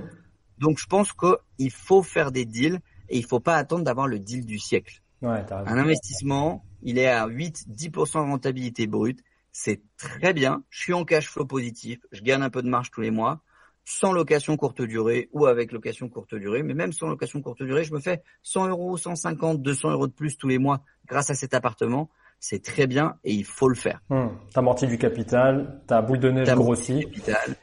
Et oui, parce que souvent, tu sais, sur, sur Internet, on parle de combien gagne un investisseur immobilier. Et souvent, on dit, bah voilà, du cash flow. Ah, moi, je vais te dire, pour la quantité de biens que j'ai aujourd'hui dans mon parc, j'ai pas un cash flow qui est extraordinaire. Hmm. Il y a des mecs qui, en termes de pourcentage de cash flow sur le loyer encaissé, font beaucoup mieux que moi, largement mieux que moi. Ouais. Mais parce que moi, j'ai fait des crédits sur 15 ans, j'ai fait des achats en société civile immobilière et non pas en LMNP. Euh, j'ai fait euh, un certain nombre d'opérations où j'ai racheté des entreprises en difficulté euh, et où je les ai redressées, notamment des SCI qui étaient en redressement judiciaire que j'ai racheté pour, on va dire, quelques dizaines de milliers d'euros que j'ai redressés. Donc, moi, je suis tout le temps en train de dépenser mon cash flow. Parce que comme j'achète tout le temps, au final, si tu regardes mon cash flow sur Rentila, c'est le logiciel que j'utilise pour faire ma, ma, gestion locative avec mes, mes collaborateurs, tu regardes mon cash flow tous les mois, il y a 10 000, 15 000 euros. Mais oui, parce que tous les mois, j'ai dépensé 5 000 euros pour les frais de notaire pour un dossier. Puis j'ai dépensé 10 000 euros parce que j'ai décidé de refaire la cage d'escalier d'un, d'un, d'un immeuble parce que même si ça m'a pas apporté derrière, je voulais que l'immeuble soit revalorisé parce que derrière j'ai déjà l'intention de le vendre. Hmm. En fait, toi tu fais que des achats en SCI si je comprends bien, et ensuite et après tu fais remonter dans une ma résidence principale. Ok. Que je suis en train de revendre, enfin qui est quasi revendue d'ailleurs. Ah ok. Mais sinon que des achats en SCI, jamais de crédit sur 25 ans. Ok, très bonne, euh, très bon point. Ça, tu veux, tu veux expliquer pourquoi Une partie sur 15 et une partie sur 20. Ok. Mais il faut savoir qu'aujourd'hui, HSBC, BNP Paribas, euh, la caisse d'épargne, le crédit mutuel finance la SCI uniquement sur 15 ans. Ouais, c'est une SCI à l'IS. Donc, ce qui fait que moi, à ce moment-là, je sais que j'ai des investisseurs qui me disent, ah bah non, bah sur 15 ans, moi, je le fais pas. Parce que j'ai, euh, j'ai quelques centaines d'euros de cash flow. Mais c'est pas grave. Ce qui compte, c'est pas le cash flow. C'est le bénéfice.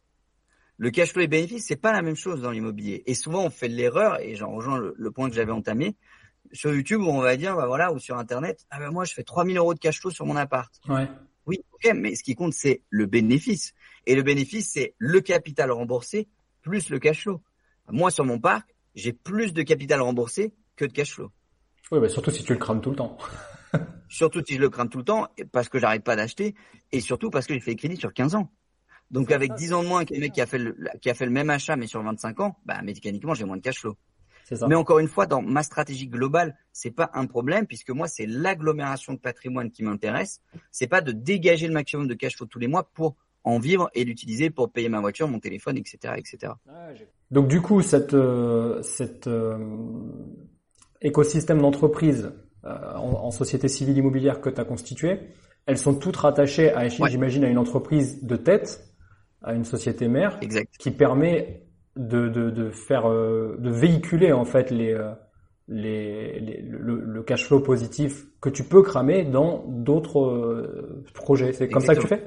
Exactement. En fait, moi, au début, j'ai commencé, si tu veux, par une SCI, société civile immobilière, à l'impôt sur les sociétés tout de suite parce que j'ai lu dans un bouquin qu'il y avait largement plus d'avantages à être à l'IS qu'à l'IR dans 99,9% des cas, mhm. même si à 0,1% des cas dans lequel l'IR est peut-être plus avantageux, mais j'en ai encore jamais rencontré aujourd'hui. Donc ce qui fait que j'ai tout de suite commencé par ça parce que je savais que moi j'allais pas me servir dedans. Ouais, ouais, ouais. Ce que le LMNP pour moi avait moins de sens parce que je savais que par contre en achetant en nom propre, ça allait apparaître sur ma déclaration d'impôt. Ça devient de l'endettement personnel et pas de l'endettement professionnel. Ce qui est deux choses complètement différentes pour un dossier bancaire. Donc, si tu veux, j'ai créé une SCI, j'ai fait mon premier projet, un deuxième, un troisième, un quatrième dans la même banque. Pour le coup, c'était BNP Paribas à l'époque. Mmh. Au bout du quatrième projet, BNP Paribas me dit, écoutez, monsieur Moirou, euh, ça commence à faire beaucoup pour nous, euh, même si voilà, c'est rentable, on voit que vous savez faire. L'endettement, il est trop important chez nous, donc on ne pourra pas vous suivre pour le dossier d'après. Pas de problème nouvelle SCI à l'IS dans une nouvelle banque, un projet, deux projets, quatre projets, cinq projets. Parce qu'en fait, les banques entre elles, elles sont au courant que j'ai fait un projet ailleurs. Sauf que les 33% d'endettement au niveau du Haut Conseil de stabilité financière, c'est de l'endettement personnel. Bien sûr. Sauf que moi, c'est pas moi qui suis endetté. D'autant plus que je me suis tout le temps arrangé pour éviter la caution personnelle et plutôt favoriser l'hypothèque ou le PPD, privilège de prêteur de données. J'allais te demander si tu avais utilisé de la caution bancaire ou pas. Très peu. À chaque fois que j'ai pu l'éviter, je l'ai évité. Même si elle est un peu moins chère, au final, l'avantage, c'est de pouvoir continuer à investir si tu es en hypothèque. Tandis que la caution bancaire, il y a que, je crois, si, sauf erreur de ma part, il y a que deux organismes en France. Et, et donc du coup, elles se parlent, les, les banques se parlent entre elles. Et donc du coup, elles ont un fichier commun et elles voient à, hauteur de combien Donc la ligne de crédit sur ta tête, à hauteur de combien est la garantie Exactement. Et d'autant plus que quand tu vas dans un dans une nouvelle banque, euh, tu vas avoir ce qu'on appelle un scoring bancaire. Et on va te demander ton endettement personnel. Mais dans cet endettement personnel, une grande partie des banques, pas tous, mais une grande partie des banques, rajoutent les cautions personnelles que tu as consenties comme étant de l'endettement. Puisque au final, c'est de la dette que tu as sur ta tête tant que tu n'as pas fini de rembourser ton emprunt. C'est clair. Donc le moins tu as de caution personnelle, le plus tu peux continuer d'emprunter. C'est ça. D'où l'intérêt au maximum de dire, bah écoutez, voilà, moi je voulais un projet sur 20 ans à tant de pourcentage de taux d'intérêt, je dis n'importe quoi, à 2%. Ouais. Euh, je vais faire un projet à 2,3% de taux d'intérêt. Donc je suis un de vos meilleurs clients sur le plan des taux d'intérêt. Je suis OK pour faire la SCI sur 15 ans. Je vais m'adapter, je vais trouver une solution, je gagne moins de cash flow. Par contre, je veux éviter la caution personnelle. Et à la place, je veux une hypothèque et un PPD. Et à ce moment-là, les banques, elles sont super contentes parce que elles, elles préfèrent entre guillemets qu'on rentre dans leurs guidelines et qu'elles aient pas à aller à la commission de la commission de la commission de machin, parce que c'est la quatrième commission à laquelle on s'adresse pour déroger à la règle de la SCI sur 15 ans et d'avoir un taux d'intérêt plus faible que celui qui est proposé. Moi, j'ai jamais négocié un taux d'intérêt de ma vie. Et quand la banque m'a dit on vous suit, mais sur 15 ans et pas sur 25, j'ai dit ok, banco sur 15 ans. Même si d'un autre côté, on pourrait dire ah ouais, mais mon cash flow est divisé par deux, il est même divisé par trois. C'est pas grave. C'est pas le plus important. Ça, le plus important, c'est de faire des deals. Pour un marathonien, c'est pas important. Pour un marathonien, c'est pas important parce que pour moi, le plus important, c'était de faire des marathons le plus possible. Merci d'avoir partagé ça avec nous. C'était c'était hyper, euh, enfin c'était très pratico-pratique et on comprend mieux la façon euh, que tu as de driver après tout cette stratégie immobilière. Donc c'est très c'est très pertinent. Euh, d'après toi, qu'est-ce qui est euh, surcoté en immobilier? Attends, avant ça, j'avais une autre question Parce que t'es médecin, Ouais. t'as dit qu'il fallait 2500 euros par mois. Du coup, j'ai fait un petit peu de mathématiques rapidement et je me suis dit, est-ce que t'es quand même exposé en LMNP pour venir euh, effacer un petit peu d'imposition? Auquel cas, tu pourrais si tu avais beaucoup de charges sur un sur un bien en LMNP. Oui, je, oui, je pourrais. Oui, je pourrais. Je, je l'ai jamais fait jusqu'à maintenant parce que je, je fais vrai, entre guillemets, je me concentre pour que mes biens immobiliers n'apparaissent pas sur ma déclaration d'impôt, Ouais. pour ne pas avoir d'endettement personnel. Ok. Parce Toujours cette stratégie. que j'ai mis en place a plus de sens. Ouais, ouais, non, mais vois, très clair. Les banques, etc. Parce que les banques vont me dire, attendez, vous avez déjà, euh, si vous avez 10 apparts en perso, ça fait 10 apparts dans l'endettement personnel qui apparaissent sur toutes mes déclarations d'impôt. À chaque fois, je vais dans une nouvelle banque. Putain, j'essaye de le piéger, mais j'y arrive pas, les gars. hein. Désolé. Euh, alors, qu'est-ce qui est surcoté en, en, en immobilier? Qu'est-ce qui est surcoté en immobilier? C'est une excellente question. Les difficultés, je pense qu'elles sont surcotées en immobilier.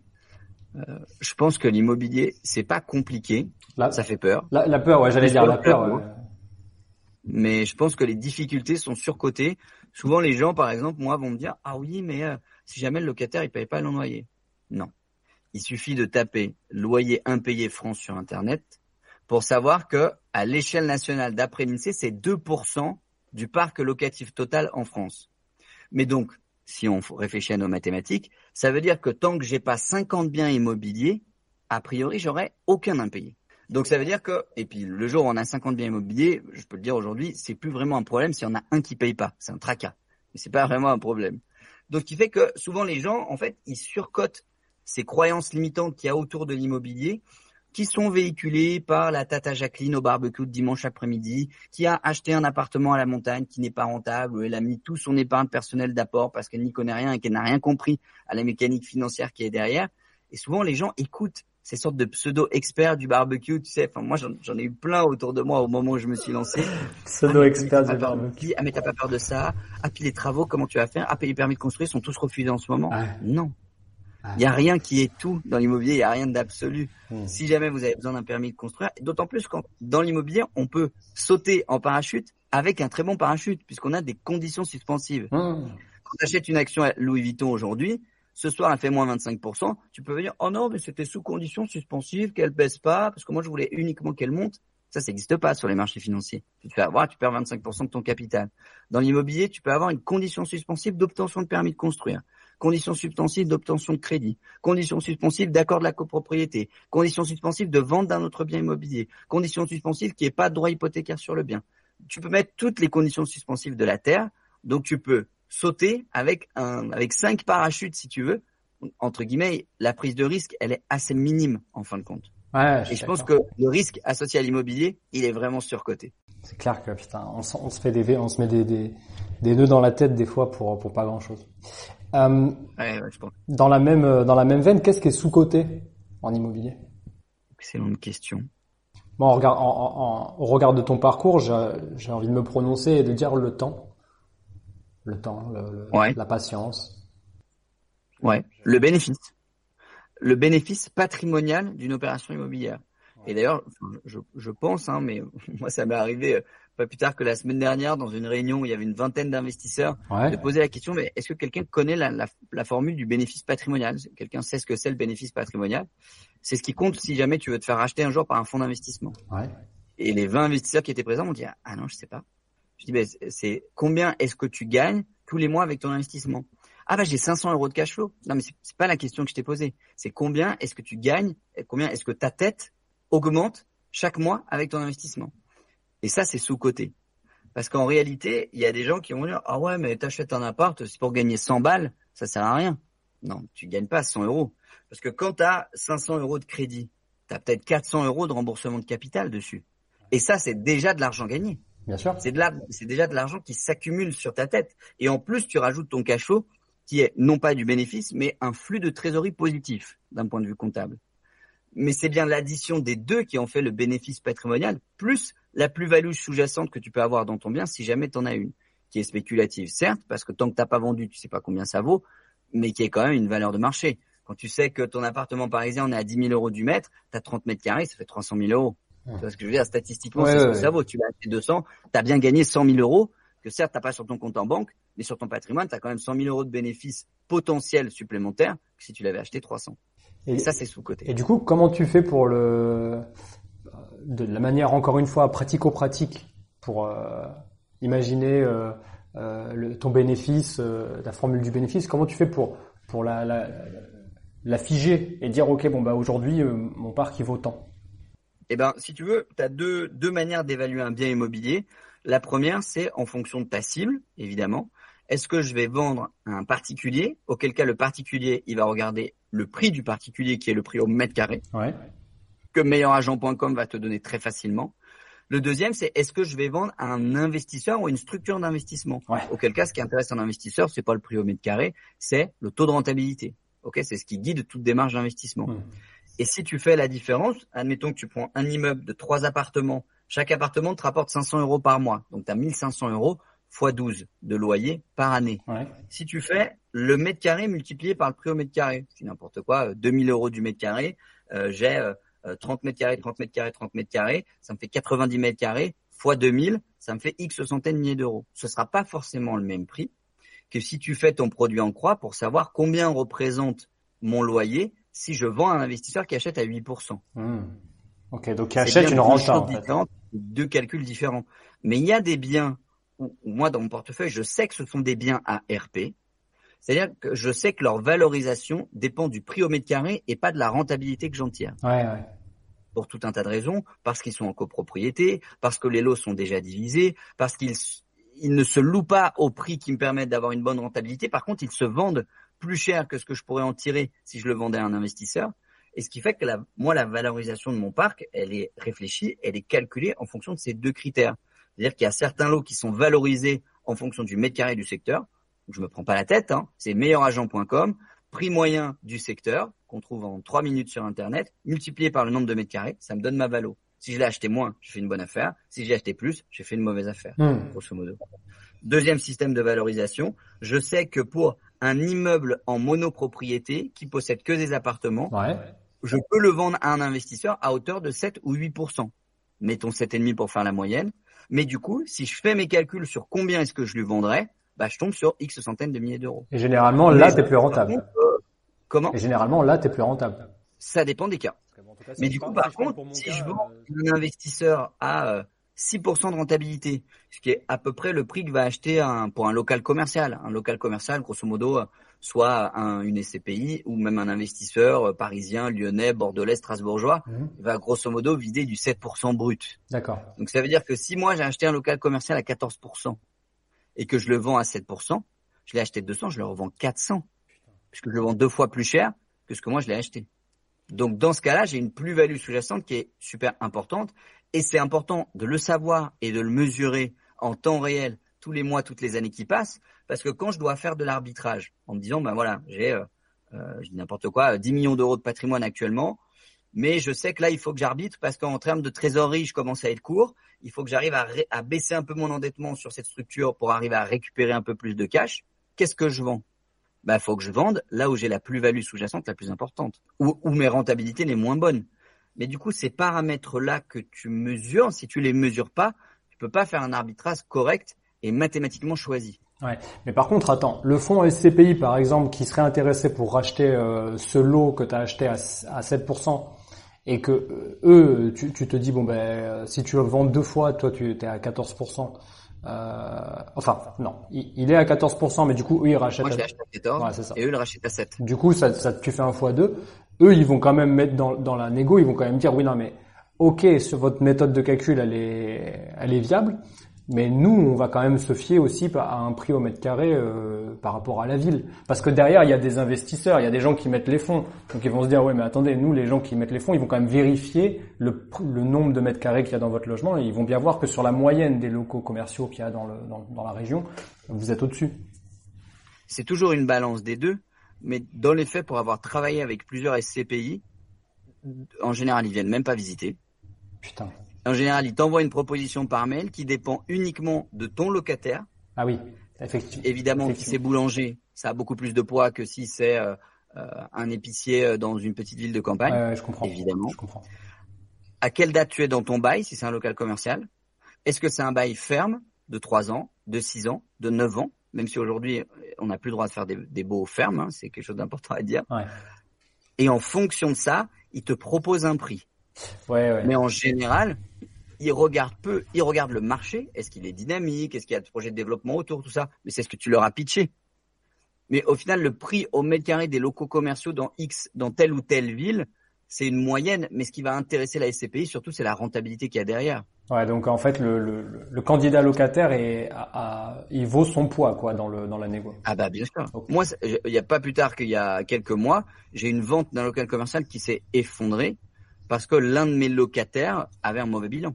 D'accord, ok, oh, putain, c'est très très bon point, très important. Pour le coup, c'était un, un, un, particulier, mais un professionnel d'immobilier qui a beaucoup beaucoup de locaux commerciaux en France, euh, qui sur lequel on s'était mis d'accord pour faire le deal. Et au final, c'est même son organisme de financement et je crois son DAF, son directeur administratif et financier, qui a dit non non, on n'y va pas. J'ai reçu le bilan du locataire, il est juste juste à l'équilibre, donc du coup on n'y va pas. Ouais, ouais, parce que ça veut dire que potentiellement l'année prochaine il est plus là quoi. Ok. Voilà, exactement. Euh, est-ce que tu veux nous raconter J'ai l'impression que bon, peut-être que tu vas, ça, ça sera peut-être pas des problèmes, mais peut-être juste des tracas. Mais est-ce que tu veux nous raconter ta pire expérience sur ta, sur, sur tes six années d'immobilier? Euh, Est-ce que c'était d'ailleurs, est-ce que c'était une, une, expérience humaine ou est-ce que c'était uniquement euh, des tracas administratifs ou, ou de rénovation, etc. Est-ce que tu veux nous parler de ta pire expérience C'est vraiment un truc où tu t'es, ça t'a rongé un peu le cerveau, quoi? Qu'est-ce que ce serait? C'est difficile de te poser cette question parce qu'on sait que tu. Parce que comme à chaque fois trouver la solution, du coup aujourd'hui j'ai un avis euh, qui est moins galère qu'à l'époque où j'étais un peu les deux pieds dans la merde. Euh, mais ouais, je pense que les, les plus grosses galères que j'ai eues, c'est plutôt les galères d'humains. Ouais. Euh, voilà, je pense qu'on a tous le piège quand, quand on est investisseur immobilier, tout ça, de, de préférer travailler par exemple avec des connaissances, que ce soit pour le, les artisans, pour euh, la gestion locative si on veut la déléguer, tout ça. Ouais. Et les, les, plus grandes galères et les, les trucs qui m'ont rongé le plus le cerveau, en fait, c'est d'avoir fait de travailler des gens que je connais, euh, qui ont été plus ou moins corrects et honnêtes avec moi, et derrière de me dire putain mais je t'ai fait un chèque de X dizaines de milliers d'euros. Euh, et aujourd'hui, tu me dis que, que t'as pas le temps de venir pour finir parce que tu as commencé un autre chantier et du coup, tu peux plus finir. Tu vois, ce, ce genre de choses ou pareil avec des collaborateurs ou, ou parfois, voilà, ça s'est mal fini ou pas bien fini parce, pour raison X ou Y. Mais je pense que ouais, c'est les plus grosses galères que j'ai eues. Elles sont surtout humaines. Est-ce qu'il faut mélanger euh, connaissances et business? C'est une vaste question. Alors moi qui suis un grand fan des dynasties familiales et des entreprises familiales, euh, évidemment je pourrais pas dire qu'il ne faut pas. Ce que je fais au quotidien. j'aime beaucoup, j'aime beaucoup. Euh, Aujourd'hui dans la quasi-totalité des structures, je fais, je fais tout avec mon papa. Euh, je suis associé avec ma compagne, je suis associé avec mon oncle et ma tante dans certains, dans certaines SCI. Je veux dire, je fais beaucoup de choses en famille. Ouais. Mais par contre, je pense qu'il est important de bien sélectionner les membres de sa famille. Oui, parce qu'au final, euh, les liens de sang. Sans parler des liens de sang. Ouais, hein. ouais, ouais. Les liens de sang. J'allais dire. Entre guillemets, c'est que des globules rouges, si tu veux. Mais ça fait pas un lien familial au sens de euh, j'ai beaucoup, j'ai énormément d'amour pour toi autant que tu en as pour moi. Et c'est ce qui crée pour moi le, le lien familial. Et, et, moi, je sais que j'ai des liens de sang avec certains membres de ma famille, mais voilà, on partage pas d'aspérité. euh, Ouais. Je veux dire, on se voit pour un barbecue en famille, mais je veux dire, on, on a des cartes du monde qui sont complètement différentes et où on se croise peu au final sur nos deux modèles du monde. Par contre, je, je sais que j'ai des amis qui aujourd'hui sont des vrais membres de ma famille. Oui, bien sûr, la, la, la- la famille que tu as choisie. Mais tu sais, mon, mon, euh, j'ai un de mes associés qui a un mot euh, pour ça, pour définir ce- cette chose-là. Enfin, il a une phrase, il dit tout le temps, euh, euh, crée ta propre mafia, crée ta mafia. C'est la tienne, Ah, tu- vois, c'est celle que tu as choisie. Donc au final, que ça soit des liens de sang ou pas des liens de sang, à partir du moment où tu as créé la confiance avec ces personnes-là, euh, voilà. Ma- Ah, je suis d'accord. Mafia évidemment étant un mot euh, euh, comme un autre, mais c'est vraiment pour dire le, le, le, le- respect Le groupe, et le groupe euh, que, que, que tu veux créer, euh, le respect que tu veux créer dans un, dans un, dans un groupe de personnes avec lesquelles tu peux avancer sur le, d'un point de vue business. Et ça n'empêche pas, du coup, des fois de couper avec le business, c'est de passer des très bons moments avec ces gens-là euh, pour, euh, pour faire autre chose, quoi. Pour faire autre Tout à fait. Pour moi, faire un deal avec un, un membre de sa famille ou un ami, tout est amplifié. Les bons moments, ils sont beaucoup, beaucoup plus de saveur parce que tu les partages avec quelqu'un à qui tu tiens énormément. Et les mauvais moments sont beaucoup plus stressants parce que tu les partages avec quelqu'un avec qui tu tiens énormément. Donc c'est le, c'est le jeu entre guillemets de- des affaires en famille. C'est quoi ton euh, là euh, à court terme, c'est quoi ton prochain objectif? Enfin, je sais pas si tu fais, si tu réfléchis court terme du coup par rapport à tes objectifs, mais euh, ça, ça, serait, Ouais, ça, ouais, ça bien serait quoi tes, tes Euh, objectifs? Alors déjà, enfin sur le plan médical, voilà, j'ai pas mal de, j'ai des formations auxquelles je me suis inscrit, euh, notamment un DU pour faire de l'échographie, euh, donc ça fait partie de mes gros objectifs là pendant l'été, parce que c'est sur sélection tout ça et j'aimerais bien être pris. Ça veut dire que potentiellement tu pourrais faire les échos pour les pour les les, les ça, ouais. moments, tout ça? Ouais, tout à fait. Je suis euh, fan, fan, fan d'échographie depuis le début de mes études. Ok. Euh, j'ai fait notamment de la médecine générale pour pouvoir faire également de, de l'échographie en dépistage de, de première ligne pour XXX pathologie. D'accord. Donc sur le plan médical, on va dire c'est ça euh, actuellement. Et sur le plan plus business, je suis en train de pas mal me renseigner euh, parce que j'ai eu le, le retour de pas mal de, de conseillers en gestion de patrimoine, tout ça, des gens assez success- successful d'ailleurs sur Internet, Ouais. euh, qui m'ont fait le retour que voilà, où moi je, suis- je suis très preneur tu sais, d'un diagnostic par rapport à ce que je fais et d'un feedback par rapport à ce que je fais. Mhm. Euh, voilà, je veux dire naturellement, euh, qu'est-ce que qu'est-ce que vous en pensez, qu'est-ce que je devrais faire à ma place, qu'est-ce que vous feriez? Et souvent, j'ai eu le feedback que ben, c'est bien parce que votre patrimoine, il est rentable, il rapporte de l'argent, tout ça, mais il est très investi dans un seul secteur qui est l'immobilier. Alors certes, il y a du commercial, il y a du professionnel, il y a de l'habitation, donc c'est diversifié, mais ça reste quand même au sein de l'immobilier. Et ce serait pas mal si vous pouviez avoir des revenus commerciaux. Euh, vous allez bientôt avoir votre activité médicale euh, qui va rapporter des revenus qui sont pas commerciaux, mais je veux dire qui sont de profession libérale. Libéral. Mais voilà, est-ce que vous avez déjà pensé à investir dans des, des boîtes, des startups, des et alors moi l'investissement dans les startups me parle plus parce que je, suis- je suis un grand fan de cash flow et pour moi un bon investissement c'est la somme d'une bonne rentabilité et d'un bon cash flow. Euh, et du coup dans une startup bah tu l'as moins même si tu peux faire x2, x3, x10, x 50. Euh, mais du coup je suis en train pas mal de me renseigner sur le rachat d'entreprises euh, du genre euh, une salle de sport, un restaurant, une brasserie. euh, pour avoir des revenus qui émanent d'autre chose que de loyer de locataire et pouvoir faire du patrimonial toujours dans cet objectif de pas me créer un deuxième métier, mais bien d'investir et de faire que de la stratégie derrière. Donc voilà, dans des, des, des entreprises, des boîtes, pourquoi pas des boîtes de travaux, de BTP, tout ça, j'ai pas mal de pas mal de pistes et de choses dans le viseur, on va dire. Mais je suis plus dans une étape pour l'instant de d'apprentissage de comment est-ce que ça marche, tout ça. Donc j'ai pris d'ailleurs pas mal de, de sessions de coaching avec pas mal de coachs sur Internet. Ok. Euh, j'ai acheté pas mal de bouquins que je suis en train d'explucher un peu en, en long, en large, en travers. Donc c'est un peu le, le projet du moment Sur, sur le rachat d'entreprise? Sur le rachat d'entreprise. Ouais. Ok, très clair. Euh, euh, en ce qui concerne le rachat d'entreprise euh, dans le secteur du BTP, si on pourra en discuter ensemble, j'ai peut-être des personnes qui pourront te faire part de leur expérience et tu pourras peut-être te nourrir de ce qu'ils ont vécu. Euh, plaisir. on arrive sur la toute fin de cet épisode. Euh, donc déjà, merci pour tout ce que tu as donné jusqu'à présent. Et je voulais te faire jouer au jeu des 10 mini-questions. Donc tu connais le Yes. principe, les 10 mini-questions. C'est binaire et tu as droit à un joker. Donc, Donc, Euh, oui ou non? euh, soit l'un, soit l'autre. Soit l'un, soit l'autre, euh, et t'as droit à un joker. Et ou alors, si tu utilises plus d'un joker, t'as intérêt à avoir un bon argument. C'est parti? Ça marche. Ouais. Épargner ou investir? Investir. Patrimonial ou rentable? Patrimonial. Bourse ou IMO IMO. Crypto ou IMO IMO. Je t'ai même pas demandé si t'étais euh, si t'étais exposé sur les marchés type euh, bourse ou crypto. Ouais, pas mal. Ouais, Ouais. pas mal. Ok. Rénover soi-même ou faire rénover? Faire rénover. Ok. Tu mets pas jamais tu mets les mains dans le cambouis euh? Pour la stratégie, la coordination, mais pas pour l'opérationnel. D'accord. Ok. C'est c'est une manière de mettre les mains dans le cambouis. Ouais. Se lancer en direct ou se former avant? Euh, se former avant. Ok. Monopropriété ou copropriété? Monopropriété. Même si une partie de ton parc est en copro Ouais, pas, pas beaucoup. Pas hein. beaucoup? Ah ok, ok. ok. Une grande partie en monopropriété. Cool, cool. Euh, acheter en direct ou via un agent? Euh... Là, il est en train de se demander s'il va utiliser son joker, les gars. Ouais, mais j'ai pas envie de le cramer pour cette question. euh... Via un agent. Via un agent? Mm. Ouais. Ok. Chacun son notaire ou un notaire pour deux? Chacun son notaire. Jamais d'apport ou toujours de l'apport? Toujours un minimum d'apport. Toujours un milieu ouais. Ok. Euh, parce que j'ai tendance à dire que maintenant, euh, faut mettre un apport et faut faire l'affaire, quoi. Faut arrêter de discuter, Exactement. faut faire l'affaire. J'ai fait des deals, j'ai fait beaucoup de deals sans apport. Euh, mais au final, même les deals sans apport que j'avais, j'ai toujours eu euh, 3000, 4000, 5000 balles de travaux supplémentaires, pas prévus, une petite galère, un machin. Ok.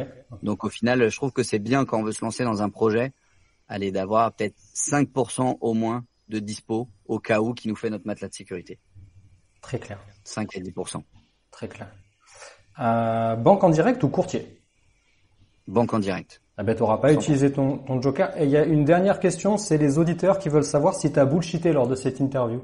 Eh ben non, pas du tout. Zéro bullshit. Bon, ça fait plaisir. Euh, Timothée, j'ai envie de, te laisser euh, peut-être nous guider sur une conclusion, peut-être pour, euh, définir euh, tout ce qu'on a dit aujourd'hui. Euh, ça serait quoi le mot de la fin pour, pour parler de ce qu'on a dit? Synthétiser. Le mot de la fin, ça serait que, les amis, dans la vie, retenez une chose, c'est que plus le temps passe, plus on a des cheveux blancs, et ça c'est la loi de la vie. Mais dans la vie d'un investisseur, plus le temps passe, et plus c'est son patrimoine qui augmente. Et ça, c'est la loi du patrimoine. Très bon ça. Je j'avais j'avais pas j'avais jamais entendu, mais j'ai- j'aime beaucoup. C'est pas mal. Ah, c'est c'est propre, c'est propre. En termes de, de recommandations, j'aime bien demander toujours à mon invité euh, qu'est-ce qu'il a envie de recommander aux auditeurs. Euh, je sais pas, moi, ça peut être n'importe quoi, hein, culturel, ça peut être immobilier, ça peut être euh, n'importe. Qu'est-ce que tu as envie de recommander euh recommander, bah, YouTube, déjà, parce que moi, je sais qu'à titre personnel, je suis un pur produit YouTube. Ouais. Et je suis la preuve vivante que YouTube est aujourd'hui la plus grande des académies au monde, même si- s'il y a des bêtises, mais il y en a quand même pas beaucoup, euh, je trouve. Et à titre perso, j'ai appris l'immobilier sur YouTube, j'ai appris à investir sur les marchés financiers sur YouTube, j'ai appris la médecine sur YouTube, énormément. C'est dingue ça. Euh, Donc pour ma part, j'aurais tendance à recommander de poncer YouTube, de pas hésiter à aller chercher des nouveaux intervenants, à regarder, à comparer les différents avis. Ce serait ma première recommandation. Deuxième recommandation, ce serait chercher toujours à comprendre et pas à appliquer. ok. Si jamais vous avez une, une stratégie euh, immobilière, financière, qu'on vous dit il faut faire comme ci, comme ça, et que vous ne comprenez pas la logique, ne faites pas Ok. parce que ce qui est important pour moi, c'est de comprendre la mécanique qu'il y a derrière. Et il y a que comme ça que vous allez pouvoir le répéter dix fois d'affilée. Copier-coller une méthode sans la comprendre, le jour où il y a une difficulté, bah, vous pourrez pas vous réadapter parce que vous n'avez pas de carte dans votre jeu. Ouais, ouais. Et euh, euh, troisième mot de la fin, passer à l'action le plus vite possible parce que la vie est courte et euh, dans celle-ci, on en a qu'une. Magnifique. Bah écoute, sur ce, comment l'auditeur il peut t'écrire s'il a envie de discuter avec toi, prolonger la discussion? Et ben sur Insta, Insta, sur ouais. Insta, euh, Timothée Moiroux, euh, C'est le plus simple Insta, ouais, en Patrick. général, je, je réponds assez bien, euh, sans souci, sur Insta ou sur LinkedIn. euh. Ah bah écoute, magnifique. Ça nous permet de, de conclure cet épisode, donc je te remercie encore une fois pour ton, pour ton temps et pour avoir partagé tout ça. Euh, quant à moi, ben, je te dis, cher auditeur, à la semaine prochaine. Ciao, ciao.